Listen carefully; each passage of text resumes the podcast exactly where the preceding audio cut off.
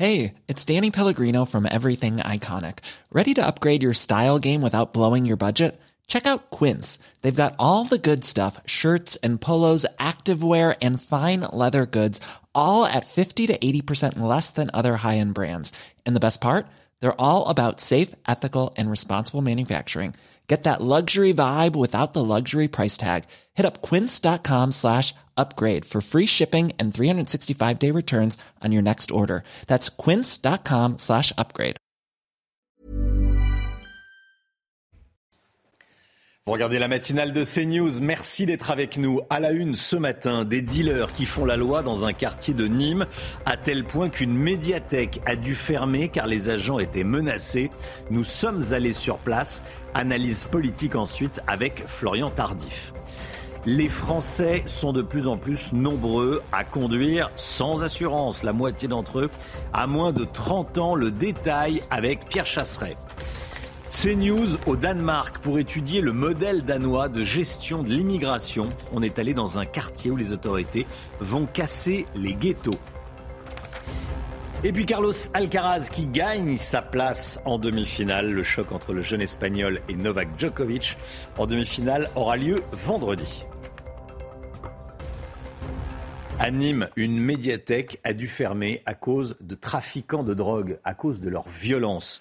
Installée dans un quartier sensible, cette euh, médiathèque et les agents surtout de l'établissement euh, subissent des pressions de la part des trafiquants depuis plusieurs mois. Et les autorités ont donc euh, décidé de réagir. Voyez ce reportage de Vincent Fandège et leur parrain. En plein cœur d'un quartier sensible de Nîmes, cette médiathèque est désormais fermée jusqu'à nouvel ordre. Depuis six mois, le secteur est de plus en plus gangréné par le trafic de drogue.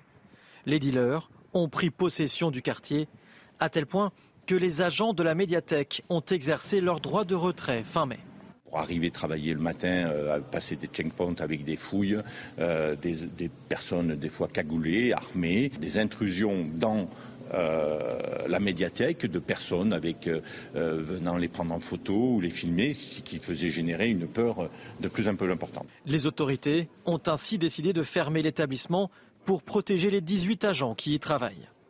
Les syndicats de police demandent plus de moyens à long terme pour lutter efficacement contre les points de deal pour l'heure, quand on a des agressions et quand on a des points de deal qui renaissent immédiatement après euh, des, points qui sont tombés, on peut parler d'échec, dans un premier temps en tout cas. Mais espérons qu'on va nous donner les moyens pour continuer les efforts que nous, que nous menons. Les habitants espèrent que les renforts de police permettront la réouverture de la médiathèque. Florian Tardif avec nous. Euh, Florian, c'est le symbole de l'impuissance de l'État, ce qui se passe à Nîmes. Hein. Oui, et même, je dirais, euh, plus que c'est un échec. C'est l'échec de, l'État, pour reprendre le propos euh, de, ce syndicaliste euh, policier de, l'État face à la délinquance, puisqu'on venir, imaginez-vous bien, à fermer cette médiathèque qui est l'un des derniers euh, services publics de, ce quartier. C'est un échec. lorsque l'État est attaqué, l'État courbe aujourd'hui les chines, puisque les agents culturels sont victimes non pas de pression, mais d'agression. Ils ont été menacés et cela dure depuis euh, maintenant plusieurs mois, puisque cela a commencé en décembre dernier. Alors certes, il y a euh, des opérations euh, policières qui vont s'intensifier, c'est ce qu'a annoncé la mais il faut aller plus loin, il faut s'attaquer aux têtes des réseaux et il faut s'attaquer également aux consommateurs. C'est par cela euh, qu'il faut euh, commencer. Le gouvernement a commencé à, opérer en ce sens, en mettant notamment euh, cette amende forfaitaire en place. Mais imaginez-vous bien, le coût de cette amende, c'est l'équivalent de 2 grammes de cocaïne. C'est loin d'être dissuasif. Mhm. Merci beaucoup Florian Tardif. Et on sera d'ailleurs à 6h45 avec un habitant de ce quartier de Nîmes. L'automobiliste qui avait fauché 13 personnes pendant une course sauvage à Bordeaux sera jugé aujourd'hui devant le tribunal correctionnel de la ville, Chana. oui, souvenez-vous, les faits remontent au 14 avril dernier. On vous montrait les images dans la matinale. Alors pour tenter de dissuader les auteurs de rodéo urbain, la préfecture de Gironde vient d'autoriser l'utilisation de drones pour trois mois. Sarah Varny. C'était le 14 avril dernier dans une zone commerciale à Bordeaux. Des images d'une extrême violence diffusées sur les réseaux sociaux. Un automobiliste de 32 ans participe à une course sauvage et perd le contrôle de son véhicule. Il termine sa course dans la foule. 13 personnes ont été blessées. Mise en examen pour blessures involontaires aggravées et infraction à la loi sur les rodéos motorisés, L'homme a été placé en détention provisoire. Les rodéos urbains, c'est une infraction qui a été créée le 3 août 2018. C'est une infraction très récente, avec des peines très lourdes qui peuvent aller jusqu'à euh, euh, plusieurs années de prison, bien évidemment, et puis, euh, et puis des amendes très importantes. Il n'y a pas de, vraiment de tarif, il n'y a pas encore de jurisprudence établie, et c'est un peu laissé à l'appréciation de chacun des magistrats. L'homme sera jugé ce mercredi devant le tribunal correctionnel de Bordeaux. Il encourt 7 ans de prison. Des courses sauvages de plus en plus régulières et qui compliquent le travail des forces de l'ordre. C'est très très compliqué d'intervenir avec toute la foule et tous les gens qui se, qui se, trouvent autour aux abords et qui, et qui des fois, certaines fois, empêchent les policiers d'intervenir. Face à la recrudescence de ces rodéos urbains, la préfecture de Gironde a annoncé autoriser l'emploi de drones durant trois mois afin de tenter de dissuader un maximum les auteurs de ces rodéos.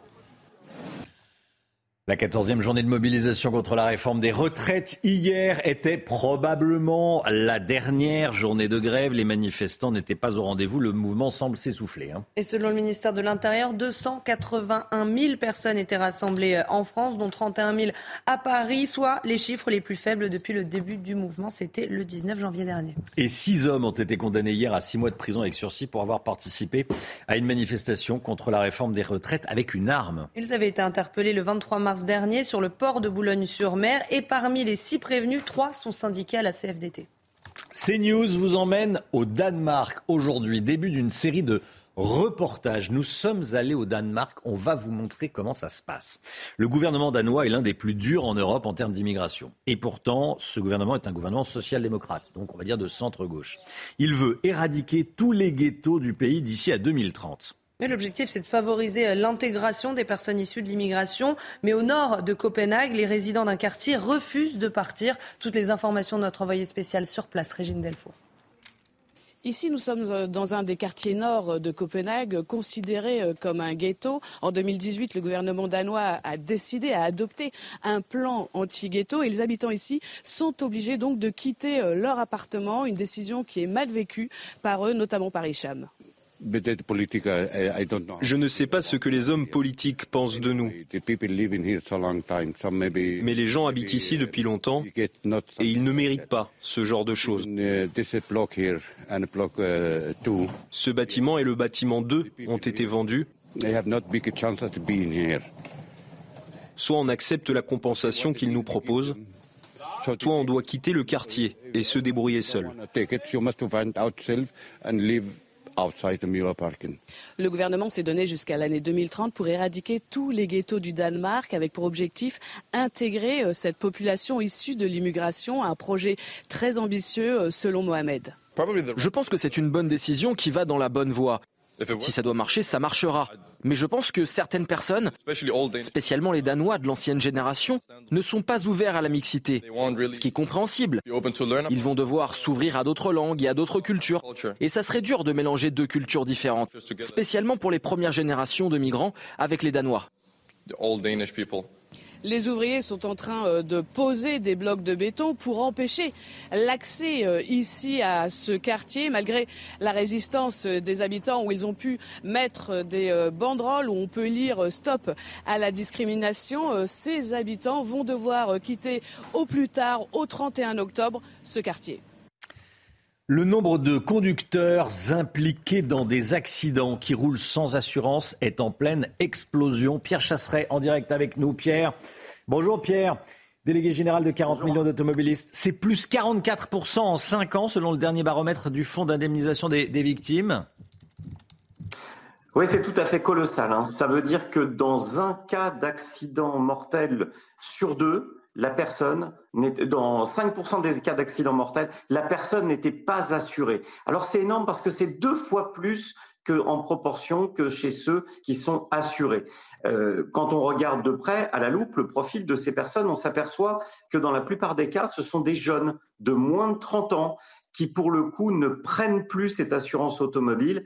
Et les risques, Romains, sont capitaux, puisque ça peut aller jusqu'à des remboursements de plusieurs millions d'euros que vous allez devoir rembourser toute votre vie au fonds de garantie. Le fonds de garantie des victimes indemnise la victime, le coupable non assuré de l'accident remboursera toute sa vie le fonds de garantie. C'est totalement euh, irresponsable. Merci beaucoup, Pierre Chasseret. On vous retrouvera évidemment, comme tous les jours, à 7h25 sur le plateau. Merci, Pierre, d'avoir été en direct avec nous. Euh, c'est affligeant, hein. ça fait peur. Euh, plus 44% en 5 ans du nombre de conducteurs impliqués dans des accidents qui roulent sans assurance. La chanteuse brésilienne Astrud Gilberto est décédée. Elle chantait The Girl from Ipanema. Elle est décédée à l'âge de 83 ans. Hier, c'est l'occasion de lui rendre hommage et d'écouter un peu cette chanson qui est sympathique pour le réveil.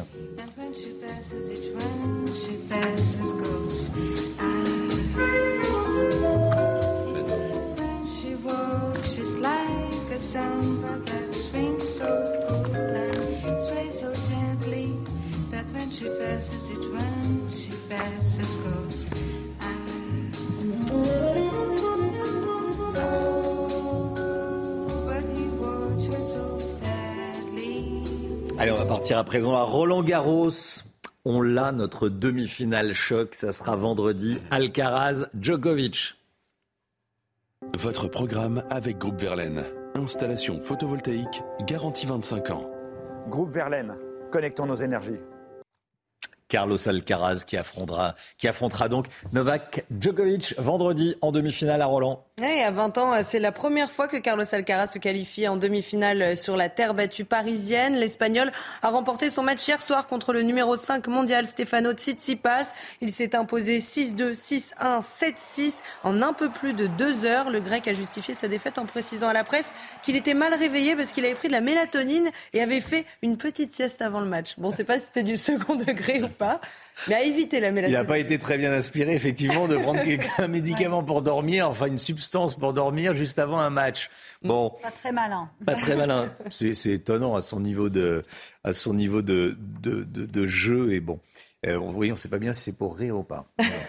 euh, un peu plus tôt dans la journée, Joko avait battu le, le russe Karen euh, Kachanov. Hein.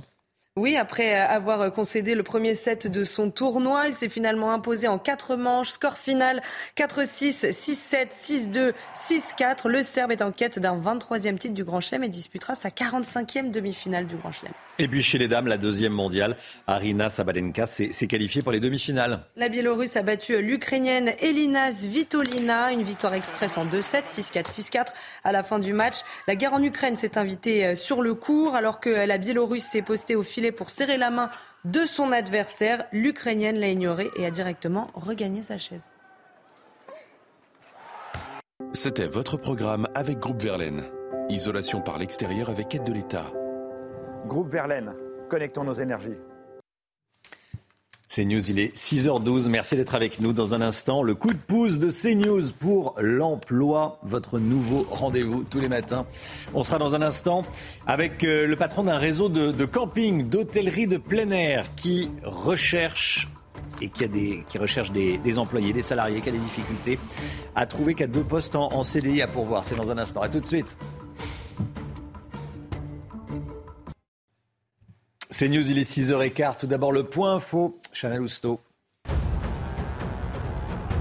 Anime, une médiathèque ferme à cause du trafic de drogue. Les agents de l'établissement subissent des pressions de la part des trafiquants depuis maintenant plusieurs mois. Ils ont d'ailleurs exercé leur droit de retrait le mois dernier. Les syndicats de police demandent plus de moyens pour lutter efficacement contre les points de deal.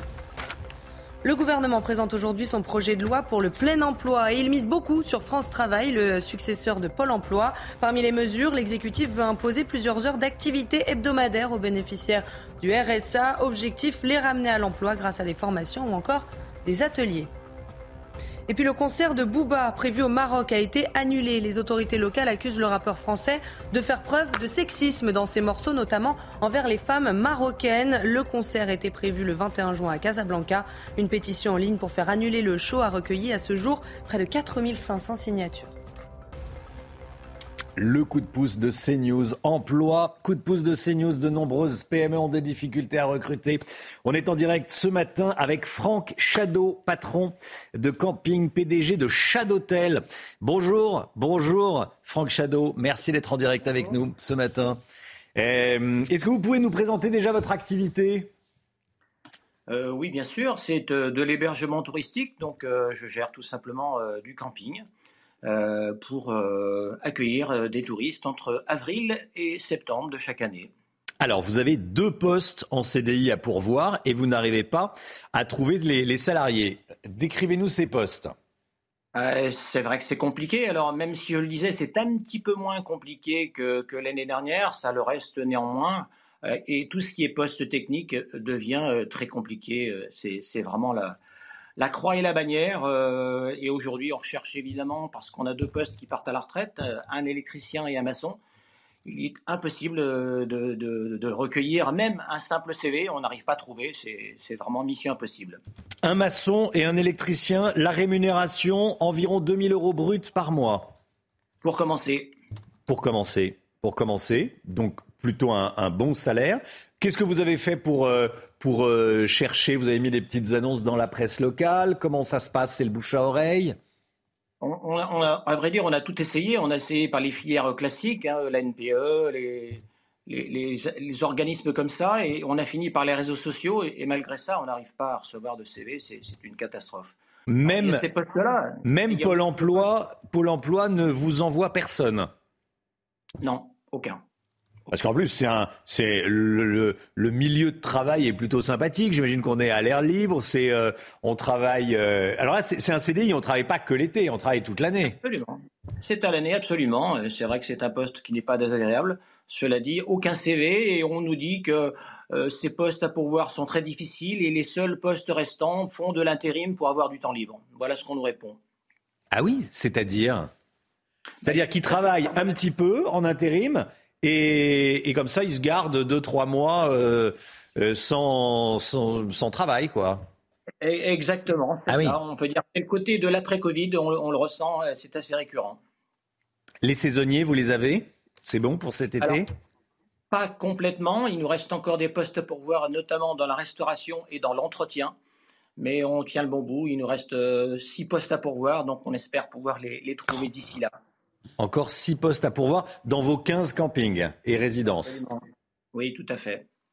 Merci beaucoup Franck Chadeau. Merci à vous. L'annonce est, passée. Voilà, vous avez deux postes en CDI, un maçon, un électricien. Merci beaucoup. Bonne journée à vous. Chana Lousteau.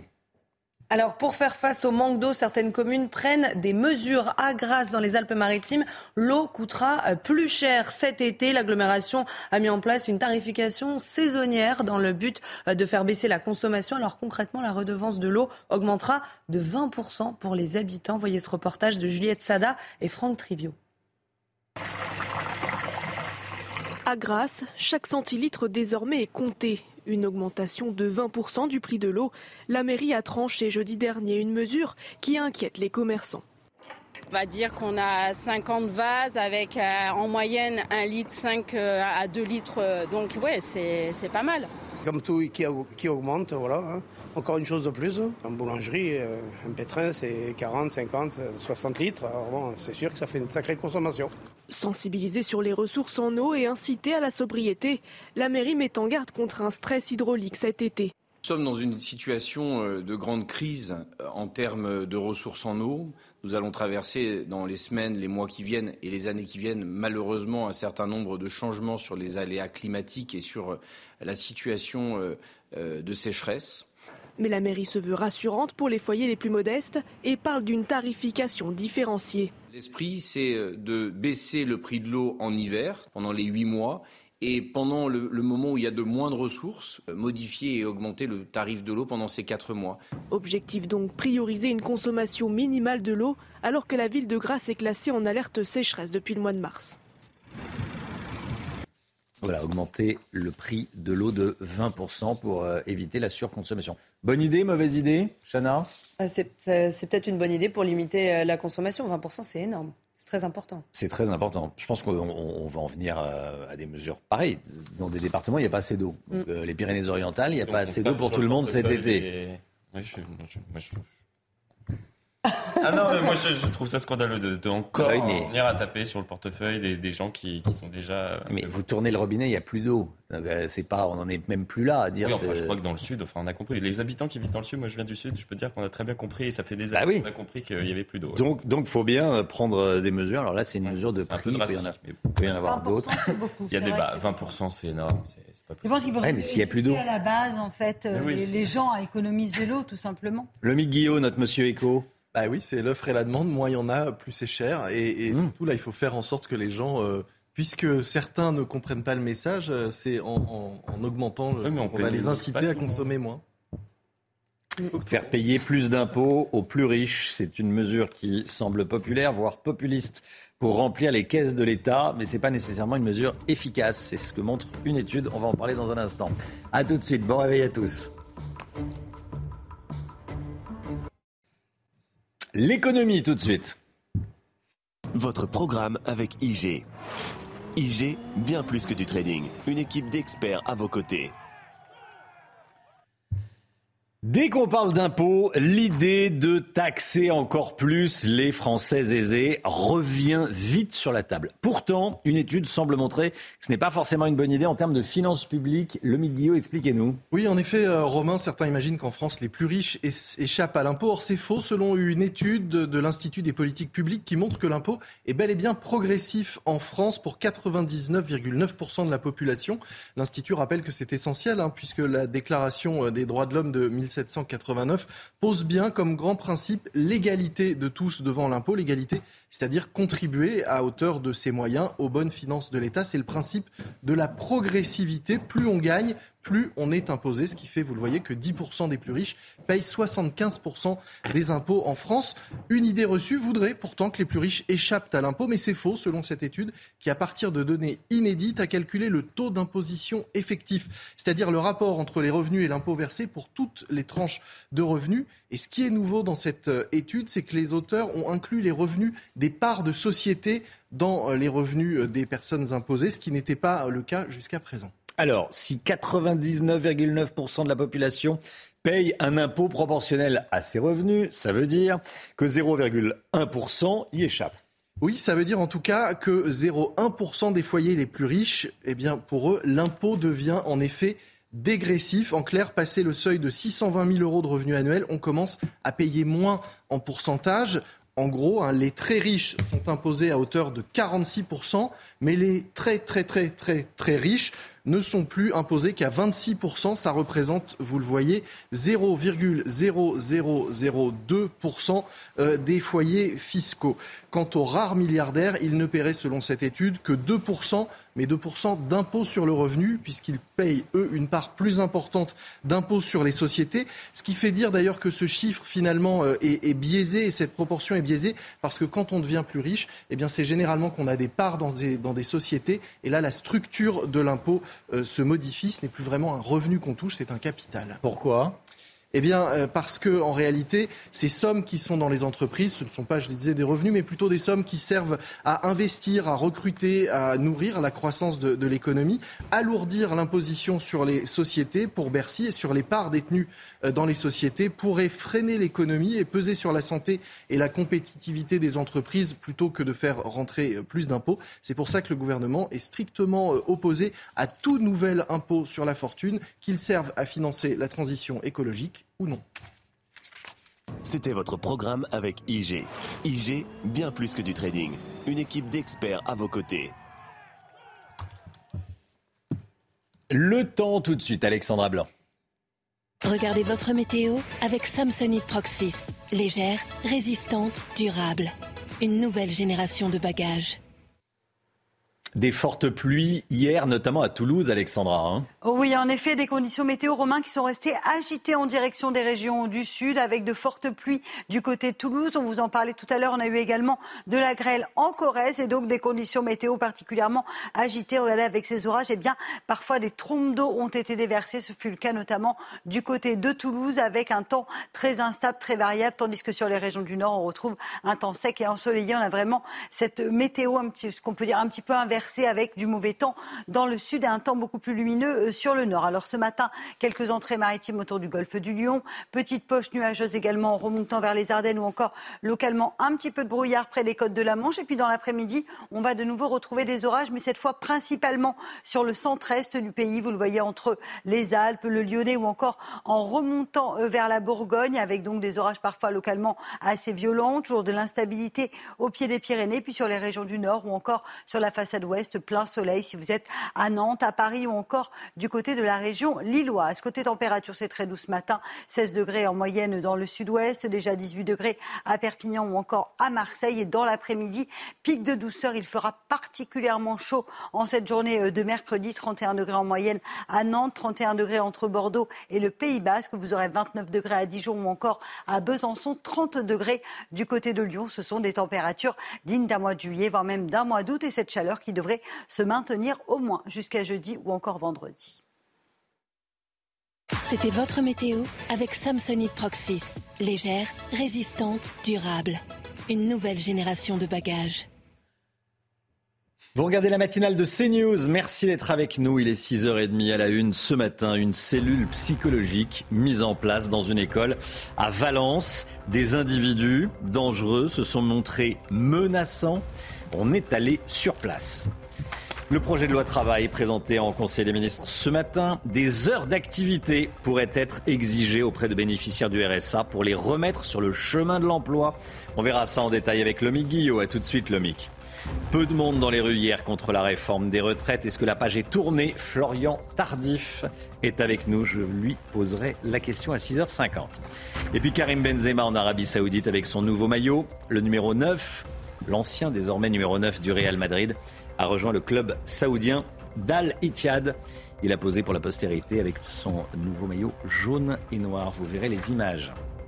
À Valence, des cellules d'écoute seront mises en place demain dans deux écoles. On vous en parlait hier. Ça fait suite à des menaces proférées par un groupe d'individus armés, dangereux et donc menaçants.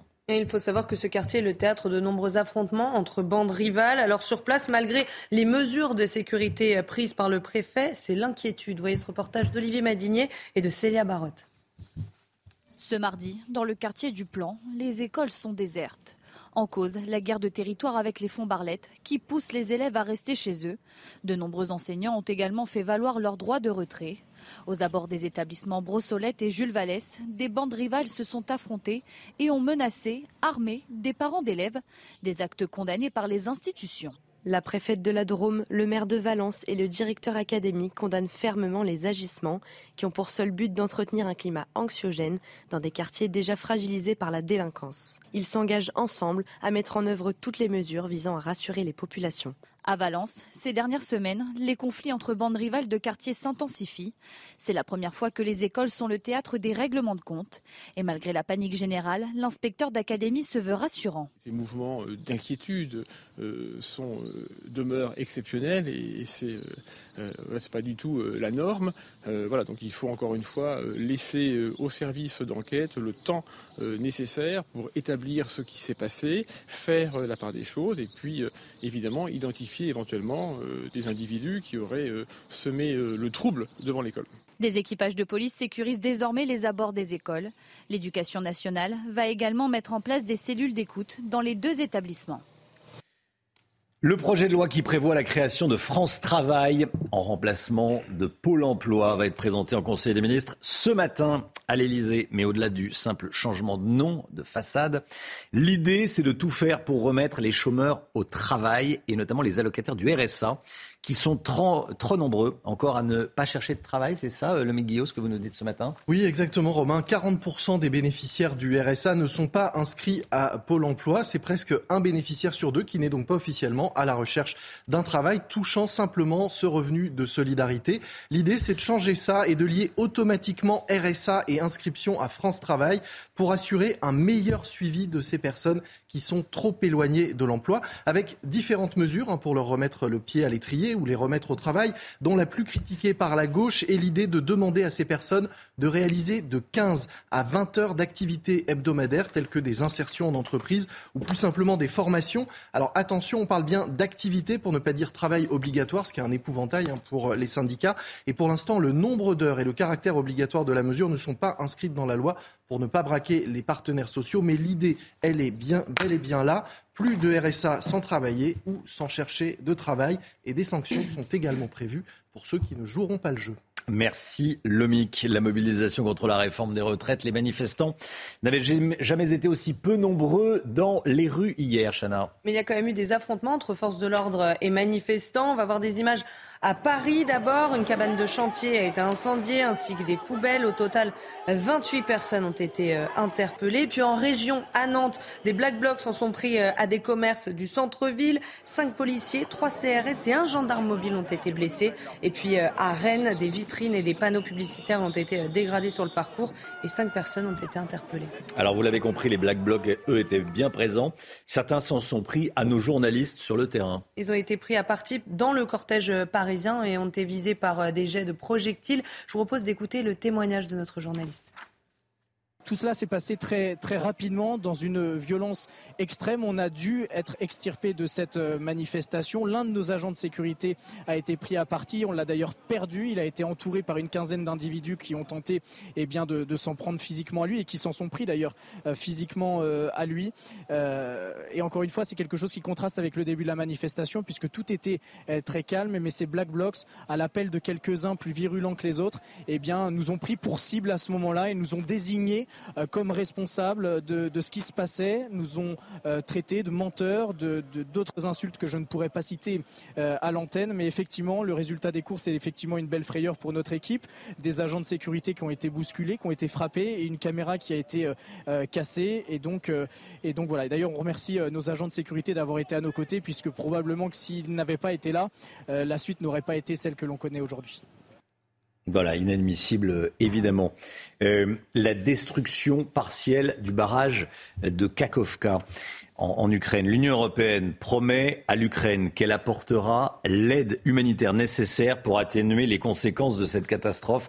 Kiev et Moscou, vous l'avez compris, on vous le dit depuis hier matin, se renvoient la balle, se rejettent la responsabilité l'un à l'autre en attendant, une vingtaine de localités ukrainiennes ont été euh, inondées. Plus de 17 000 personnes ont été évacuées, mais 25 000 sont toujours en zone à risque. Volodymyr Zelensky dénonce un désastre écologique et un crime d'écocide. Écoutez. Le monde entier sera au courant de ce crime de guerre russe, le crime d'écocide. Une telle destruction délibérée par les occupants russes du barrage et d'autres structures de la HPP est une bombe environnementale de destruction massive. Pour sa propre sécurité, le monde doit maintenant montrer que la Russie ne peut pas s'en tirer avec une telle terreur. Je suis reconnaissant à tous les dirigeants et États, à tous les peuples et organisations internationales qui ont soutenu l'Ukraine et sont prêts à aider notre peuple, à aider nos étapes de désoccupation. Le procureur général a déjà fait appel au bureau du procureur de la Cour pénale internationale pour impliquer la justice dans l'enquête sur l'explosion du barrage. Ces superbes images, la patrouille de France a survolé des plages du débarquement. C'était hier le 70e, 79e anniversaire du D-Day, le 6 juin 44. L'année prochaine, 80e anniversaire. Hein. Alors à l'occasion de ces commémorations, les acrobates du ciel sont passés au-dessus des plages du Calvados, comme vous voyez sur ces images. Magnifique.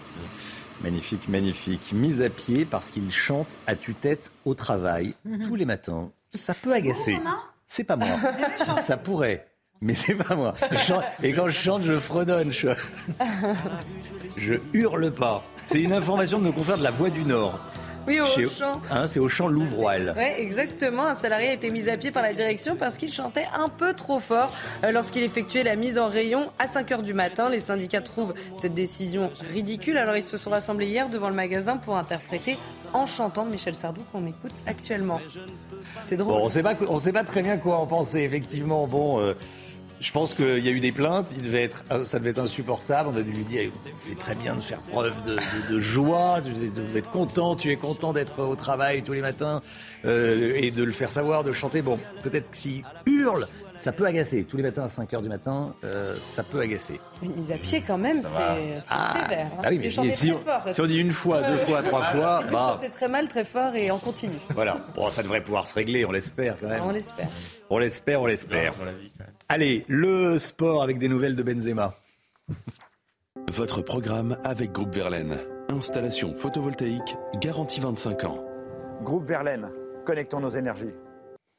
Karim Benzema a déjà tourné la page du Real Madrid. hein. Le Ballon d'Or a posé, a posé hier avec euh, le nouveau maillot du club euh, saoudien Al Ittihad. Après euh, la signature de son contrat, on le voit avec les couleurs noires et jaunes du club.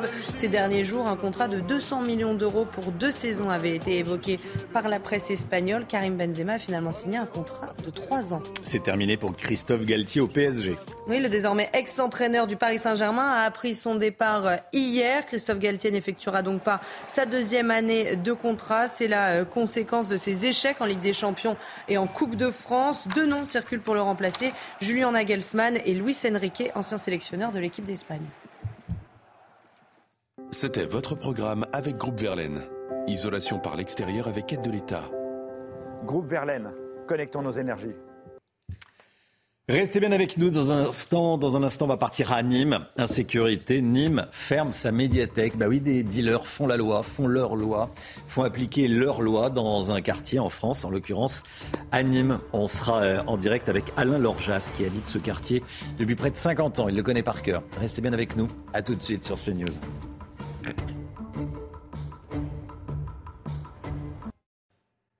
C'est News, il est 7h moins le quart. Dans un instant, on va partir à Nîmes. Mais tout d'abord, le point info. Chana.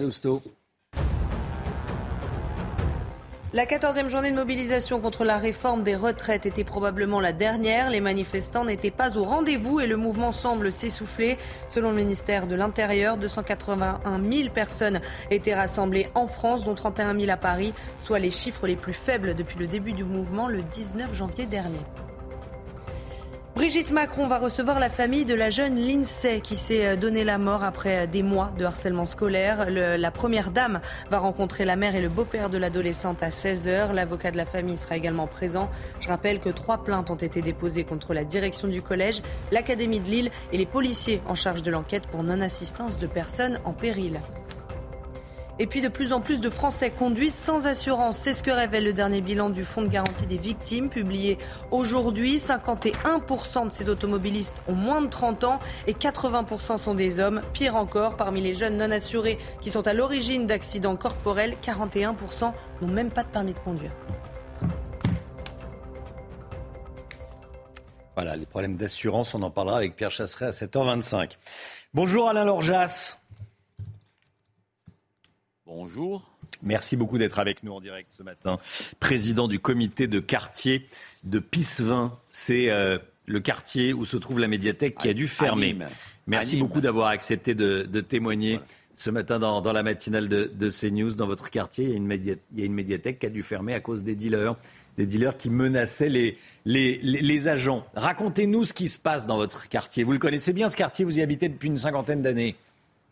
Bah, écoutez-moi, ça fait 40, 40 ans que, j'y habite presque, euh, donc je connais bien le quartier. euh, je suis un, des rares à avoir eu le mérite national euh, au titre de la politique de la ville, donc en 2002, donc je connais bien le, quartier. Et, je pense que ce quartier s'est dégradé parce qu'il y a un manque, un manque peut-être d'effectifs de police ou un manque, disons, de volonté de sévir euh, de, de l'État. Parce que la, la sécurité, c'est l'État et bien entendu, l'appoint, c'est euh, les, les, les, les policiers municipaux. Voilà, Qu'est-ce qui vous euh, fait dire qu'il y a un- la- la- Qu'est-ce qui vous fait dire qu'il y a un manque de volonté de l'État de faire euh, régner l'ordre, la sécurité?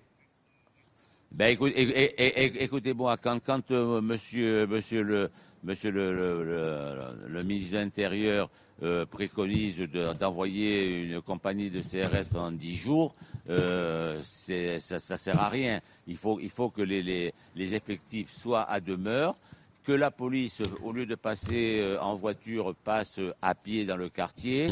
Je crois que je crois qu'il faut que, que, que la, la police soit reconnue par les habitants.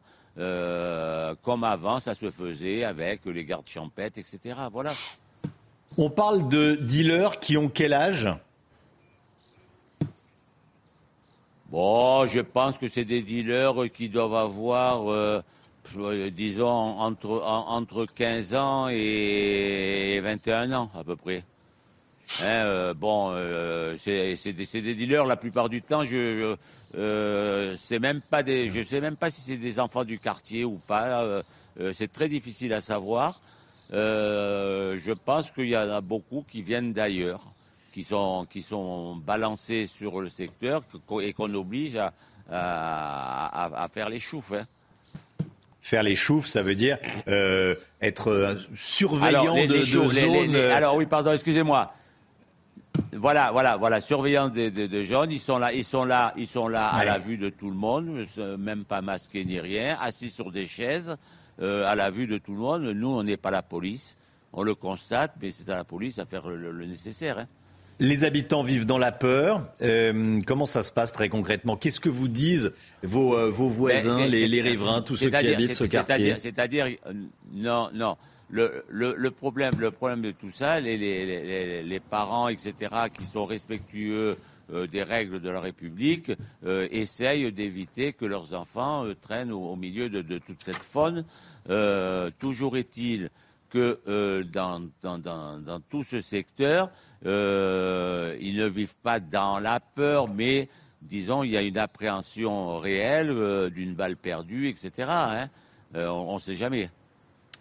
À ce jour, ne peut pas être venir, disons. dites-nous, dites-nous, Alain Lorjas. Quoi? Qu'est-ce que je voulais que je vous dise? Pardon, excusez-moi.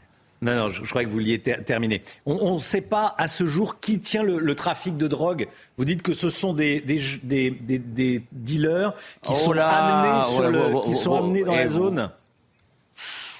Écoutez-moi, écoutez-moi. Moi, moi, d'après, les échos, d'après, d'après les, les journalistes, euh, les, ceux, qui font le trafic, ils sont Doubé, etc. Ils sont à l'extérieur du quartier et ils ont des sous-lieutenants qui sont sur sur le secteur pour euh, régler ça. Hein. Moi, moi, moi, moi j'en sais pas plus. Hein. Je, ne suis pas la police. Hein.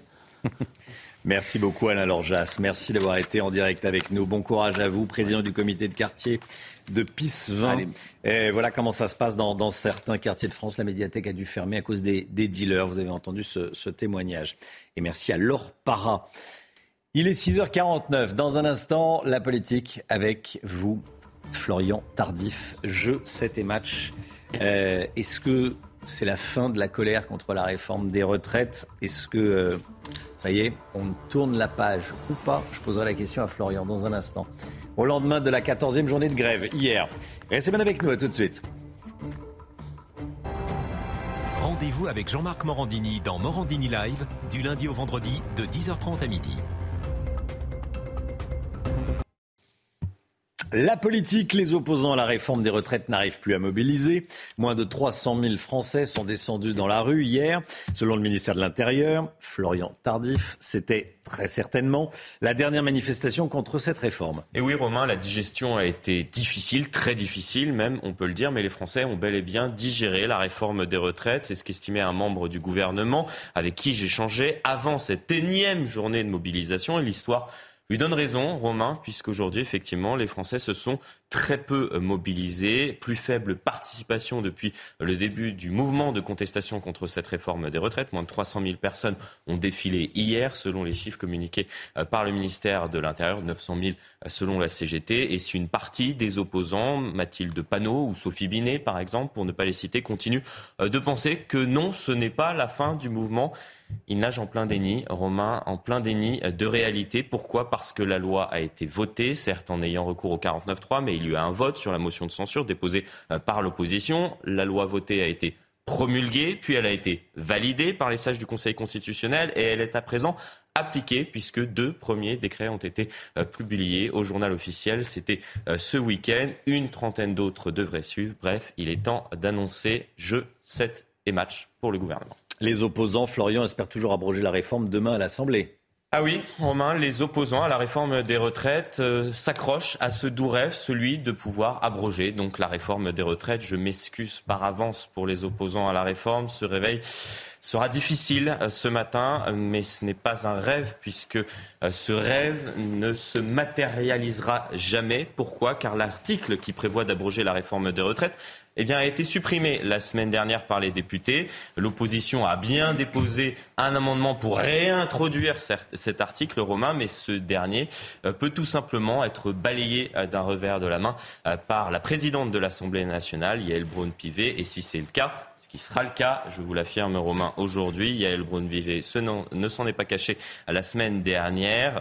L'article 1 a une faible chance d'être débattu, a-t-elle dit, faible pour ne pas dire nul. Et si l'article 1 ne figure pas dans le texte, les députés Lyotte, même à l'origine de ce texte, pourraient tout simplement décider de le retirer. Bref, il n'y aura pas de débat demain à l'Assemblée nationale autour donc de l'abrogation de la réforme des retraites. Tout ça pour ça, me direz-vous.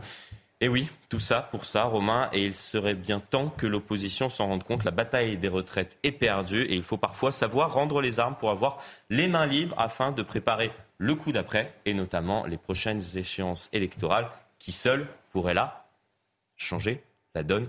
Oui, je l'accorde aux opposants à la réforme. Merci beaucoup Florian Tardif. Soyez là à 8h15. On sera avec Loïc Le Floch-Prigent, ancien président de Gaz de France. Loïc Le Floch-Prigent, ancien président de Gaz de France, qui veut euh, remettre à plat les règles pour euh, établir les tarifs de l'électricité. Vous allez voir. Tout d'abord la musique, tout de suite la musique. C'est l'instant musique. Votre programme avec Groupe Verlaine. Installation photovoltaïque garantie 25 ans. Groupe Verlaine, connectons nos énergies. Et on écoute ce matin Dwalipa Dance the Night. Joli programme.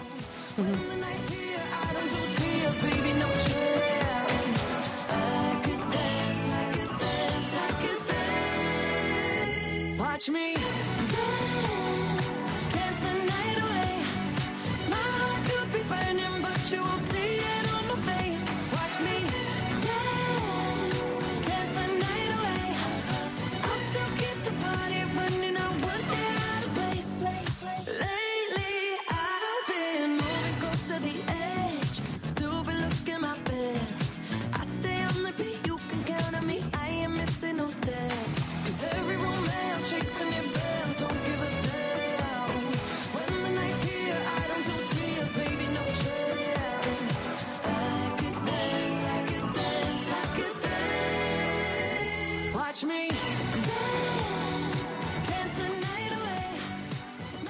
C'était votre programme avec Groupe Verlaine.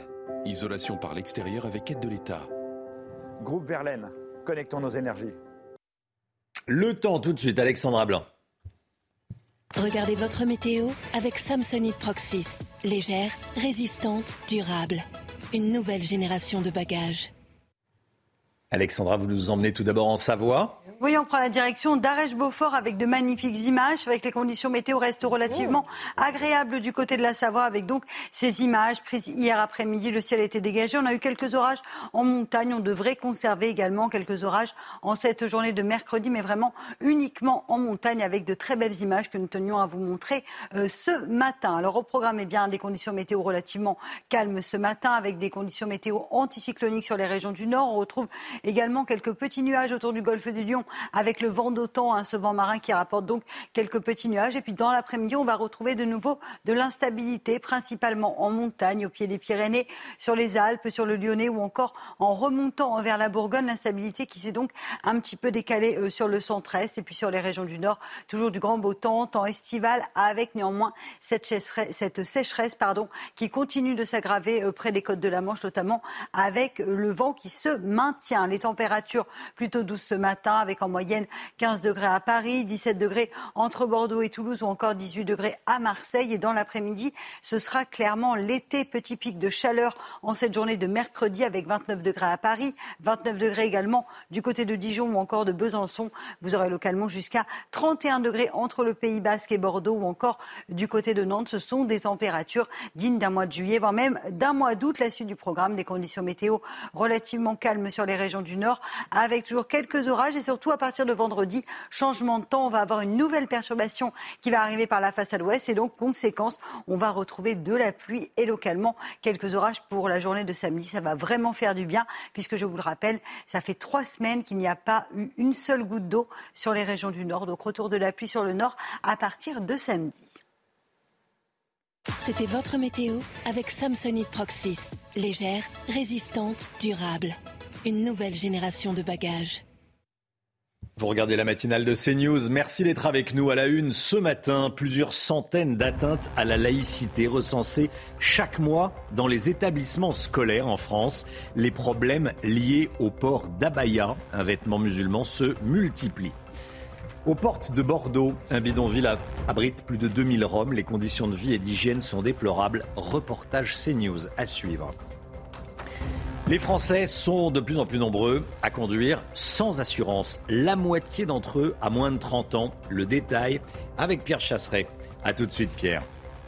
Un jeune Français sur dix est en difficulté de lecture. C'est ce que montre une étude du ministère de l'Éducation nationale. Dans un instant, on sera avec une professeure d'université qui a écrit un livre sur ce grave problème. Et puis Carlos Alcaraz qui gagne sa place en demi-finale à Roland Garros. Le choc entre le jeune espagnol et Novak Djokovic en demi aura lieu vendredi. La baya dans le viseur de l'éducation nationale, cette robe traditionnelle musulmane, est de plus en plus portée au sein des établissements scolaires en France. Et Papendia a décidé de réunir euh, ses recteurs pour répondre à ce phénomène. Mais qu'est-ce que la baya et que dit la loi exactement? On voit ça avec Mathieu Devez. Sur les réseaux sociaux, elles sont nombreuses à promouvoir la baya, une tenue religieuse islamique. Le phénomène inquiète le ministre de l'Éducation, car selon Papendiaï, l'abaya séduit de plus en plus les jeunes musulmanes du pays. Le mois dernier, 438 atteintes à la laïcité ont été recensées par les rectorats, dont 56% pour port de signes et de tenues à visée religieuse. Et en haut de la pile de vêtements, l'abaya, dont l'ambiguïté est source de conflits. Car contrairement au voile, dont le caractère religieux est établi, les chefs d'établissement doivent interpréter l'intention de l'élève qui se présente en abaya. Selon la circulaire d'application de la loi de 2004 sur les signes religieux dans les écoles publiques, les signes et tenues interdits sont ceux dont le port conduit à se faire immédiatement reconnaître par son appartenance religieuse. Et en novembre dernier, dans un texte adressé au recteur d'académie, le ministre de l'Éducation précise que la loi interdit le port de tenues qui, par intention, ont clairement un objectif de signifier ou revendiquer l'appartenance ou à faire du prosélytisme religieux. De leur côté, les professeurs se disent victimes de la situation et dénoncent un manque de consignes claires. Florian Tardif avec nous. Florian, malgré les consignes, on vient de le voir données par Papendiaï, ce phénomène prend de l'ampleur. Hein. Et oui, puisque le ministre de l'Éducation nationale avait déjà écrit au recteur pour donner euh, des consignes aux chefs d'établissement. On vient de le voir, c'était en tout début euh, d'année, sauf qu'aujourd'hui, euh, ces derniers, ces chefs d'établissement se sentent bien seuls. C'est à eux, on l'a vu dans ce reportage, qu'incombe la décision de qualifier ou non ce vêtement qui n'a pas de caractère religieux à l'origine, mais qui est utilisé par les salariés fils pour euh, pénétrer à l'intérieur des établissements scolaires, puis d'engager un dialogue avec l'élève, avec la famille avant de décider d'une possible euh, procédure disciplinaire qui peut aller aux mains euh, jusqu'à l'exclusion, sauf que vous imaginez bien que cela n'arrive pas, car trop souvent les chefs d'établissement renoncent, soit parce qu'ils n'identifient pas euh, forcément de problèmes au sein de leur établissement, soit par peur des représailles. On l'a vu trop régulièrement ces derniers temps avec par exemple une professeure qui a signalé un phénomène dans sa classe et qui a ensuite eu des représailles et qui est à présent protégée protégé euh, par la police et à chaque renoncement, vous l'imaginez bien, c'est la République qui recule et c'est la laïcité qui est menacée. Florian Tardif, merci Florian.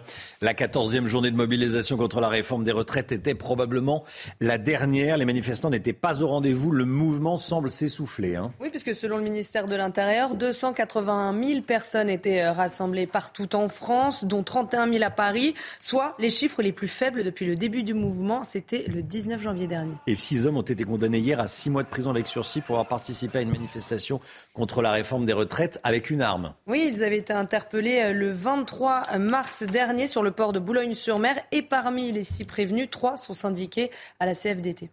On part à Bordeaux où euh, se trouve un bidonville, un bidonville aux portes de Bordeaux qui abrite plus de 2000 Roms. Ces citoyens roumains possèdent tous un passeport européen et vivent dans des conditions déplorables. Pas d'eau courante, pas d'électricité. Ils habitent des cabanes insalubres au milieu des détritus et ils ont tous la particularité d'être des travailleurs saisonniers. Reportage sur place, signé Antoine Estève. Les enfants nous accompagnent au milieu des cabanes de plastique, de carton, de morceaux de bois et des caravanes d'un autre âge. Le campement est très isolé. Pour le moment, il n'y a pas de problème de voisinage, mais les conditions de vie des occupants sont difficiles. Ces Roms sont venus de Roumanie pour chercher des emplois saisonniers. Autour de Bordeaux, ils travaillent dans les vignes. Cette femme venue de la banlieue de Bucarest nous explique que son mari a un contrat de travail dans un château viticole. Et elle reste dans le camp toute la journée pour garder les enfants. Ils ne vont pas à l'école. Personne ne leur apprend à lire ou écrire. La plupart de ces travailleurs sont arrivés l'hiver dernier.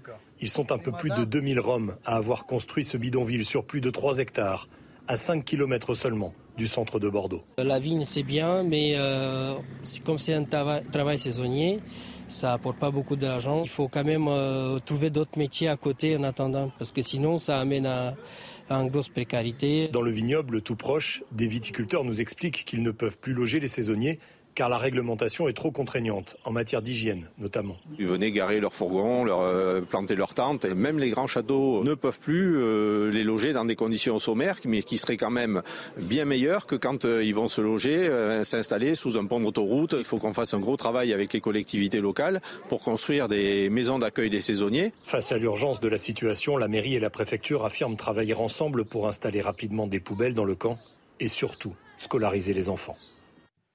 Voilà les conditions d'hygiène déplorables. Le Guillot, c'est ce qu'on voit là, c'est indirectement euh, la conséquence que la France, des difficultés que rencontrent certaines entreprises eh à, loger, à embaucher en France. Et surtout, c'est l'illustration du fait qu'on a des chômeurs en France, des gens qui cherchent un, emploi et que, eh bien, on est obligé de faire venir euh, des personnes de l'étranger comme ces, ces Roumains qui viennent euh, faire des emplois saisonniers. Il y en a 800 000 hein, par an d'emplois saisonniers à, à pourvoir et on les fait venir et on n'a pas de quoi les loger, pas de quoi les accueillir et ils se retrouvent à travailler, mais euh, dans ces conditions absolument euh, déplorables au niveau hébergement. Astrud Gilberto est décédée, la chanteuse brésilienne Astrud Gilberto décédée. Elle avait 83 ans, elle restera la, la célébrissime interprète de la chanson The Girl from Ipanema. Et c'est encore aujourd'hui la chanson brésilienne la plus jouée de l'histoire, plus de 60 ans après sa création. On écoute un morceau.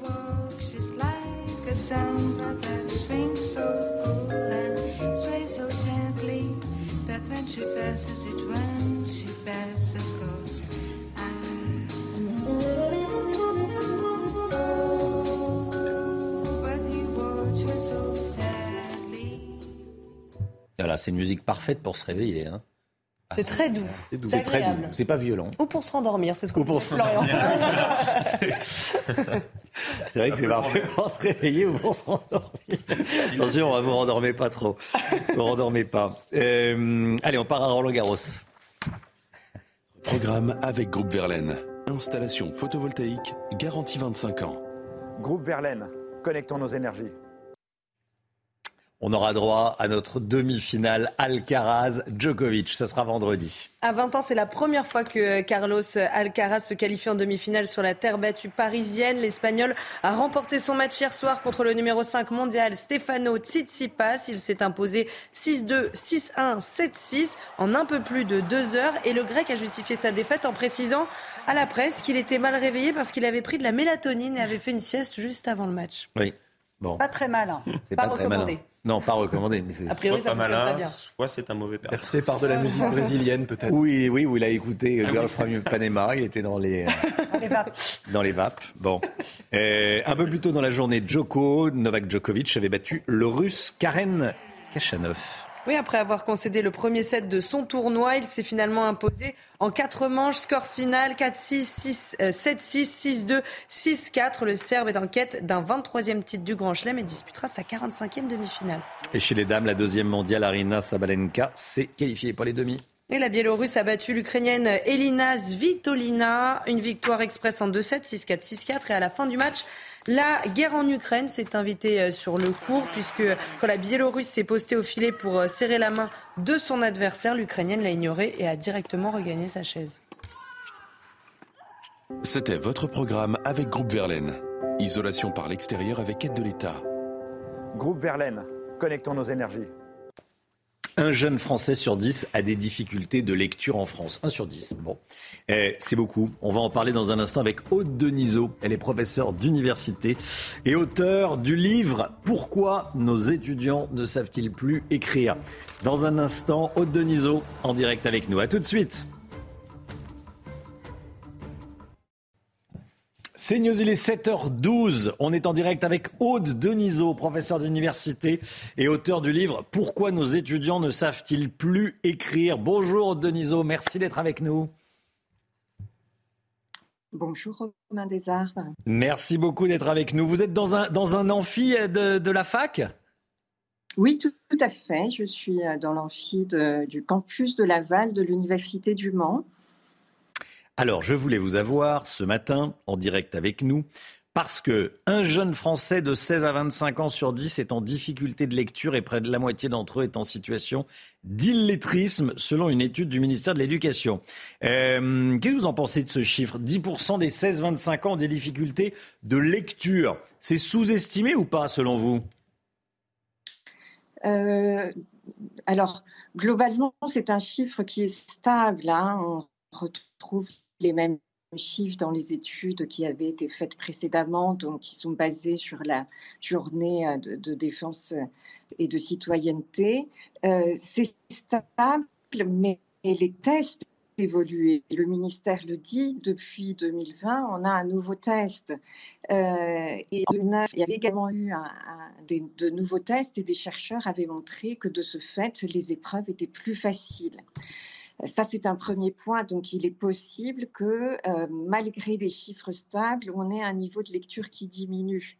L'autre point, c'est qu'il faut s'intéresser aussi euh, aux 90% euh, des jeunes qui restent. Est-ce que ce sont d'excellents lecteurs? Eh bien non. Hein, parmi ces 90%, il y en a encore 12% qui sont des lecteurs médiocres. Et puis même ceux qui sont classés comme bons lecteurs, eh bien nous savons que malheureusement, ils ne lisent pas tous très bien. Ce résultat ne vous étonne pas? Parce que vous, vous retrouvez ces jeunes dans vos amphis, vous êtes professeur de droit. Qu'est-ce que vous constatez euh, parmi vos, élèves? On constate euh, des difficultés de compréhension parfois, et puis surtout euh, des difficultés à lire des textes longs ou des livres longs. il y a une baisse de la, de la capacité à lire euh, des, textes complexes et surtout des textes, des textes très longs. Et euh, cette baisse de capacité, elle est reliée à mon niveau à cette systématisation euh, des ouvrages abrégés. Désormais, au collège et même au lycée, les jeunes ne lisent que des livres abrégés. Et d'ailleurs, très souvent, ils ne les lisent pas du tout puisqu'ils trouvent de très bons résumés sur Internet. Qu'est-ce qu'ils vous disent quand vous leur faites remarquer qu'ils font des fautes, qu'ils ont un vocabulaire euh, pauvre? Dans un premier temps, il y a une forme d'incompréhension, puisque euh, c'est souvent à, l'université qu'ils découvrent euh, eh qu'ils ont été formés de manière un peu laborieuse. Et puis, je trouve que dans un second temps, de plus en plus d'étudiants prennent conscience de leurs lacunes et essaient de faire des efforts. On a euh, une vraie prise de conscience qui commence petit à petit euh, à apparaître. Ça crée un plafond de verre quand on parle mal le français, euh, quand on fait beaucoup de fautes d'orthographe, que ce soit à la fac ou en entreprise ensuite. Qu'est-ce qui vous remonte comme, expérience? Oui, bien sûr. Alors à la fac, ce n'est pas un plafond de verre, hein, c'est un plafond avec les notes, c'est-à-dire mmh. que les étudiants qui n'arrivent pas à lire correctement le sujet, à lire correctement un texte, n'auront pas de bonnes notes. Et puis, euh, les professionnels nous remontent effectivement qu'ils rencontrent de plus en plus de difficultés avec des jeunes euh, qui ont de, des problèmes de français et euh, de ce fait qu'ils ne parviendront pas à gravir les échelons dans l'entreprise.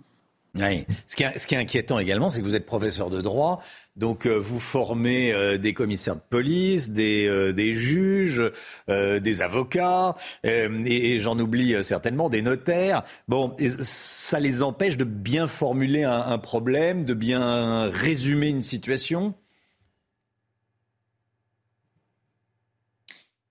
Oui, bien sûr, c'est très handicapant euh, pour un professionnel du droit de ne pas savoir écrire.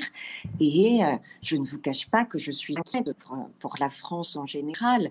Vers qui pourrons-nous nous adresser si nous avons un problème de droit Vers quel notaire Vers quel avocat allons-nous aller si effectivement euh, les jeunes d'aujourd'hui ne savent pas suffisamment bien lire et bien écrire Merci beaucoup, Deniso. Merci d'avoir été en direct avec nous, professeur de droit à l'université et auteur du livre Pourquoi nos étudiants ne savent-ils plus écrire les ravages de la photocopieuse Merci, Aude Deniso. Bonne journée à vous. À bientôt. Merci, Romain Desarts. Bonne journée. Les... C'est l'écho tout de suite. On va parler du, du liquide, de l'argent liquide. Les commerçants sont-ils tenus d'accepter le liquide? On en parle tout de suite. Votre programme avec IG. IG, bien plus que du trading. Une équipe d'experts à vos côtés. Le mythe Guillot, la Banque de France a remarqué que certains commerçants n'acceptaient pas les paiements en espèces, ce qui est totalement interdit. Elle tient à le faire savoir. Oui, elle a publié hier un, communiqué pour rappeler euh, les commerçants leurs obligations euh, aux, commerçants. C'est un, un communiqué du Comité national des moyens de paiement qui le dit. Les billets et les pièces doivent être acceptés par tous les commerçants tous les jours même le dimanche, ainsi que lors de manifestations telles que des festivals ou des rencontres sportives, dit le communiqué.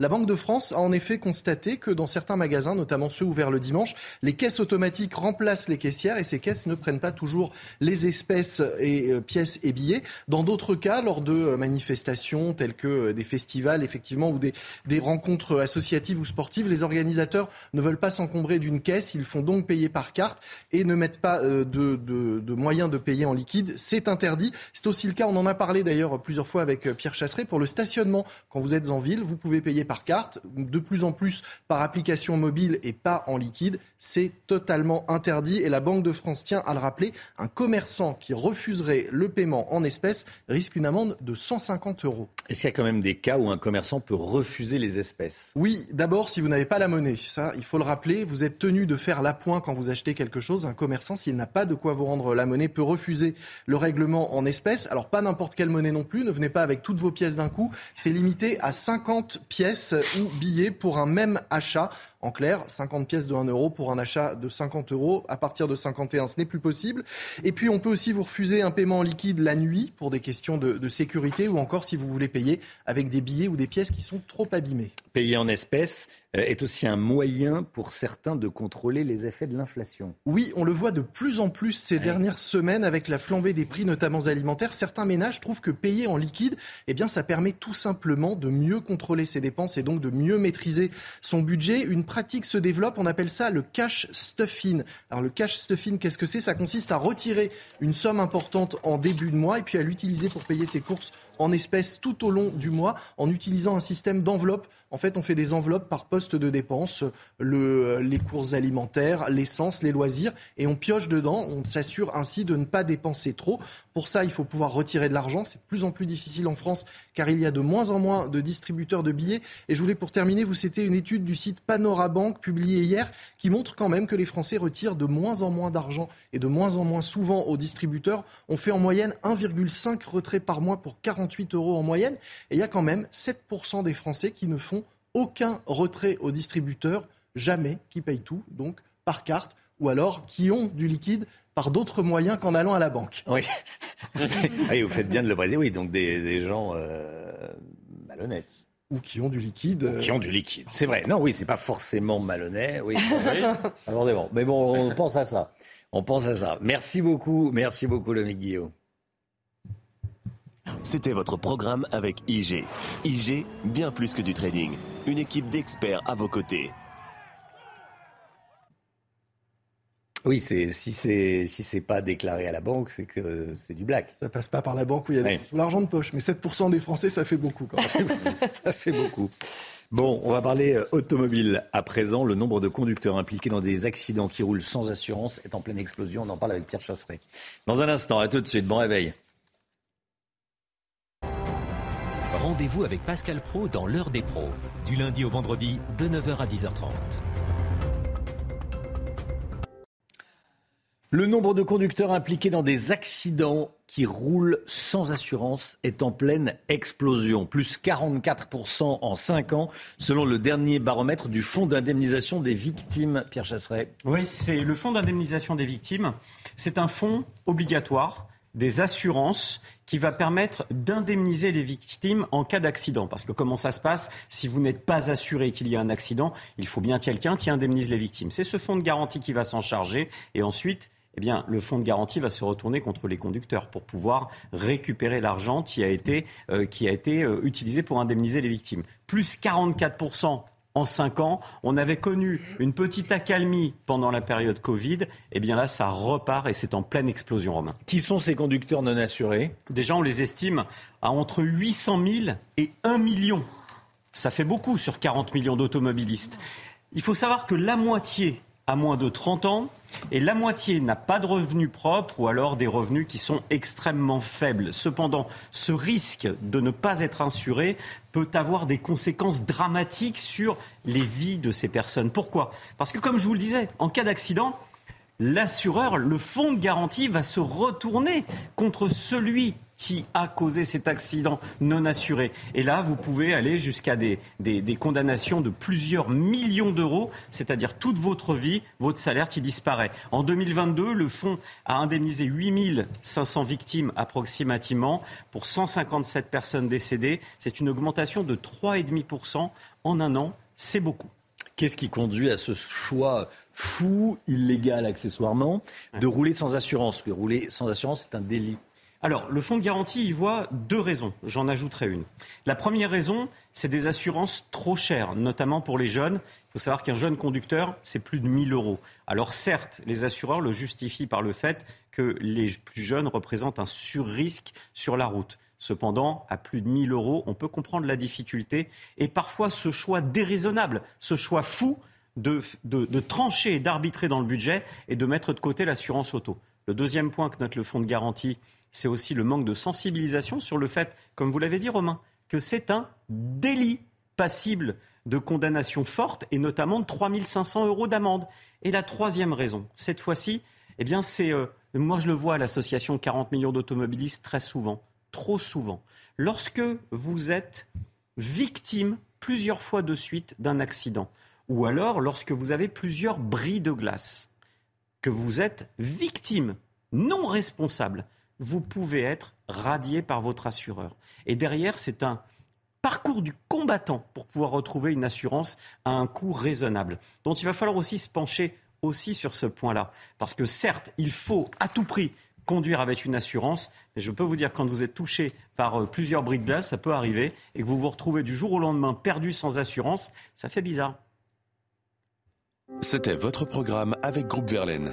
Isolation par l'extérieur avec aide de l'État. Groupe Verlaine, connectons nos énergies. Le temps tout de suite, Alexandra Blanc. Regardez votre météo avec Samsonite Proxys. Légère, résistante, durable.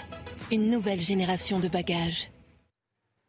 Des orages vont de nouveau éclater dans le sud aujourd'hui, Alexandra. Hein. oui, avec de nouveau un temps instable, un temps variable en direction des régions du sud, un petit peu à l'image de la Corrèze hier, avec donc de la grêle, de l'instabilité et donc de nouveau euh, des orages. Avec depuis euh, deux, trois semaines maintenant, les conditions météo restent particulièrement agitées dans le sud, tandis que sur les régions du nord, c'est beaucoup plus calme, beaucoup plus lumineux. En revanche, la sécheresse s'aggrave sur les régions du nord. On vous en parlait hier avec localement jusqu'à 22 jours sans précipitation. Et d'ailleurs, on n'aura pas de pluie aujourd'hui sur les régions du nord. Alors ce matin, un temps partiellement nuageux autour du golfe du Lion ou encore en remontant euh, vers les côtes de la Manche. On retrouve également euh, localement quelques petits nuages, vous le voyez, entre les Ardennes et les Vosges. Et puis dans l'après-midi, de nouveau, le même type de conditions avec des orages qui se décalent un petit peu en direction du centre-est. Vous le voyez entre le Lyonnais, euh, les Alpes du Nord ou encore en remontant vers la Franche-Comté et la Bourgogne où le temps restera assez mitigé, assez nuageux aujourd'hui. Et puis on retrouve sur les régions du Nord un ciel dégagé tout comme sur la façade atlantique si vous êtes à Bordeaux, à La Rochelle ou encore à Nantes. Plein soleil aujourd'hui. Côté température, eh bien, c'est très doux ce matin, 17-18 degrés autour du golfe du Lion, 14 degrés à Dijon ou encore 15 degrés à Paris. Et puis dans l'après-midi, les températures sont estivales, pic de chaleur, pic de douceur. Aujourd'hui, 29 à Paris, 29 degrés en Bourgogne localement, 31 degrés, vous le voyez, entre Bordeaux et Biarritz. Ce sont des températures dignes d'un mois de juillet, voire même d'un mois d'août. Nous sommes largement au-dessus des normales de saison. C'était votre météo avec Samsonite Proxys. Légère, résistante, durable. Une nouvelle génération de bagages. Vous regardez la matinale de CNews. Merci d'être avec nous. Il est 7h30. À la une, une cellule psychologique va être mise en place dans une école à Valence. Des individus dangereux se sont montrés menaçants. On est allé sur place. Peu de monde dans les rues hier contre la réforme des retraites. La proposition de loi du groupe Lyot pour abroger les 64 ans va être examinée demain à l'Assemblée, normalement, si euh, l'article 40 n'est pas dégainé. On va y revenir avec Edwige Diaz et les députés RN de la Gironde. Et elle sera en direct avec nous. Taxer les plus riches, est-ce que c'est une bonne idée? Une étude montre que ce n'est pas nécessairement efficace. On va y revenir avec vous. Le Guillaume. Et puis ce matin, Chloé Ranchin, va parler avec vous de Céline Dion. La chanteuse ne remontera pas sur scène avant quelques temps, mais heureusement pour ses fans, ils pourront la retrouver au cinéma dans Love Again. À Valence, des cellules d'écoute seront mises en place demain dans deux écoles. On vous en parlait hier. Cela fait suite à des menaces proférées par un groupe d'individus armés, Chana. Il faut savoir que ce quartier est le théâtre de nombreux affrontements entre bandes rivales. Alors sur place, malgré les mesures de sécurité prises par le préfet, eh bien c'est l'inquiétude. Voyez ce reportage d'Olivier Madinier et de Célia Barotte. Ce mardi, dans le quartier du Plan, les écoles sont désertes. En cause, la guerre de territoire avec les fonds Barlette qui poussent les élèves à rester chez eux. De nombreux enseignants ont également fait valoir leur droit de retrait. Aux abords des établissements Brossolette et Jules Vallès, des bandes rivales se sont affrontées et ont menacé, armé des parents d'élèves, des actes condamnés par les institutions. La préfète de la Drôme, le maire de Valence et le directeur académique condamnent fermement les agissements qui ont pour seul but d'entretenir un climat anxiogène dans des quartiers déjà fragilisés par la délinquance. À Valence, ces dernières semaines, les conflits entre bandes rivales de quartiers s'intensifient. C'est la première fois que les écoles sont le théâtre des règlements de compte.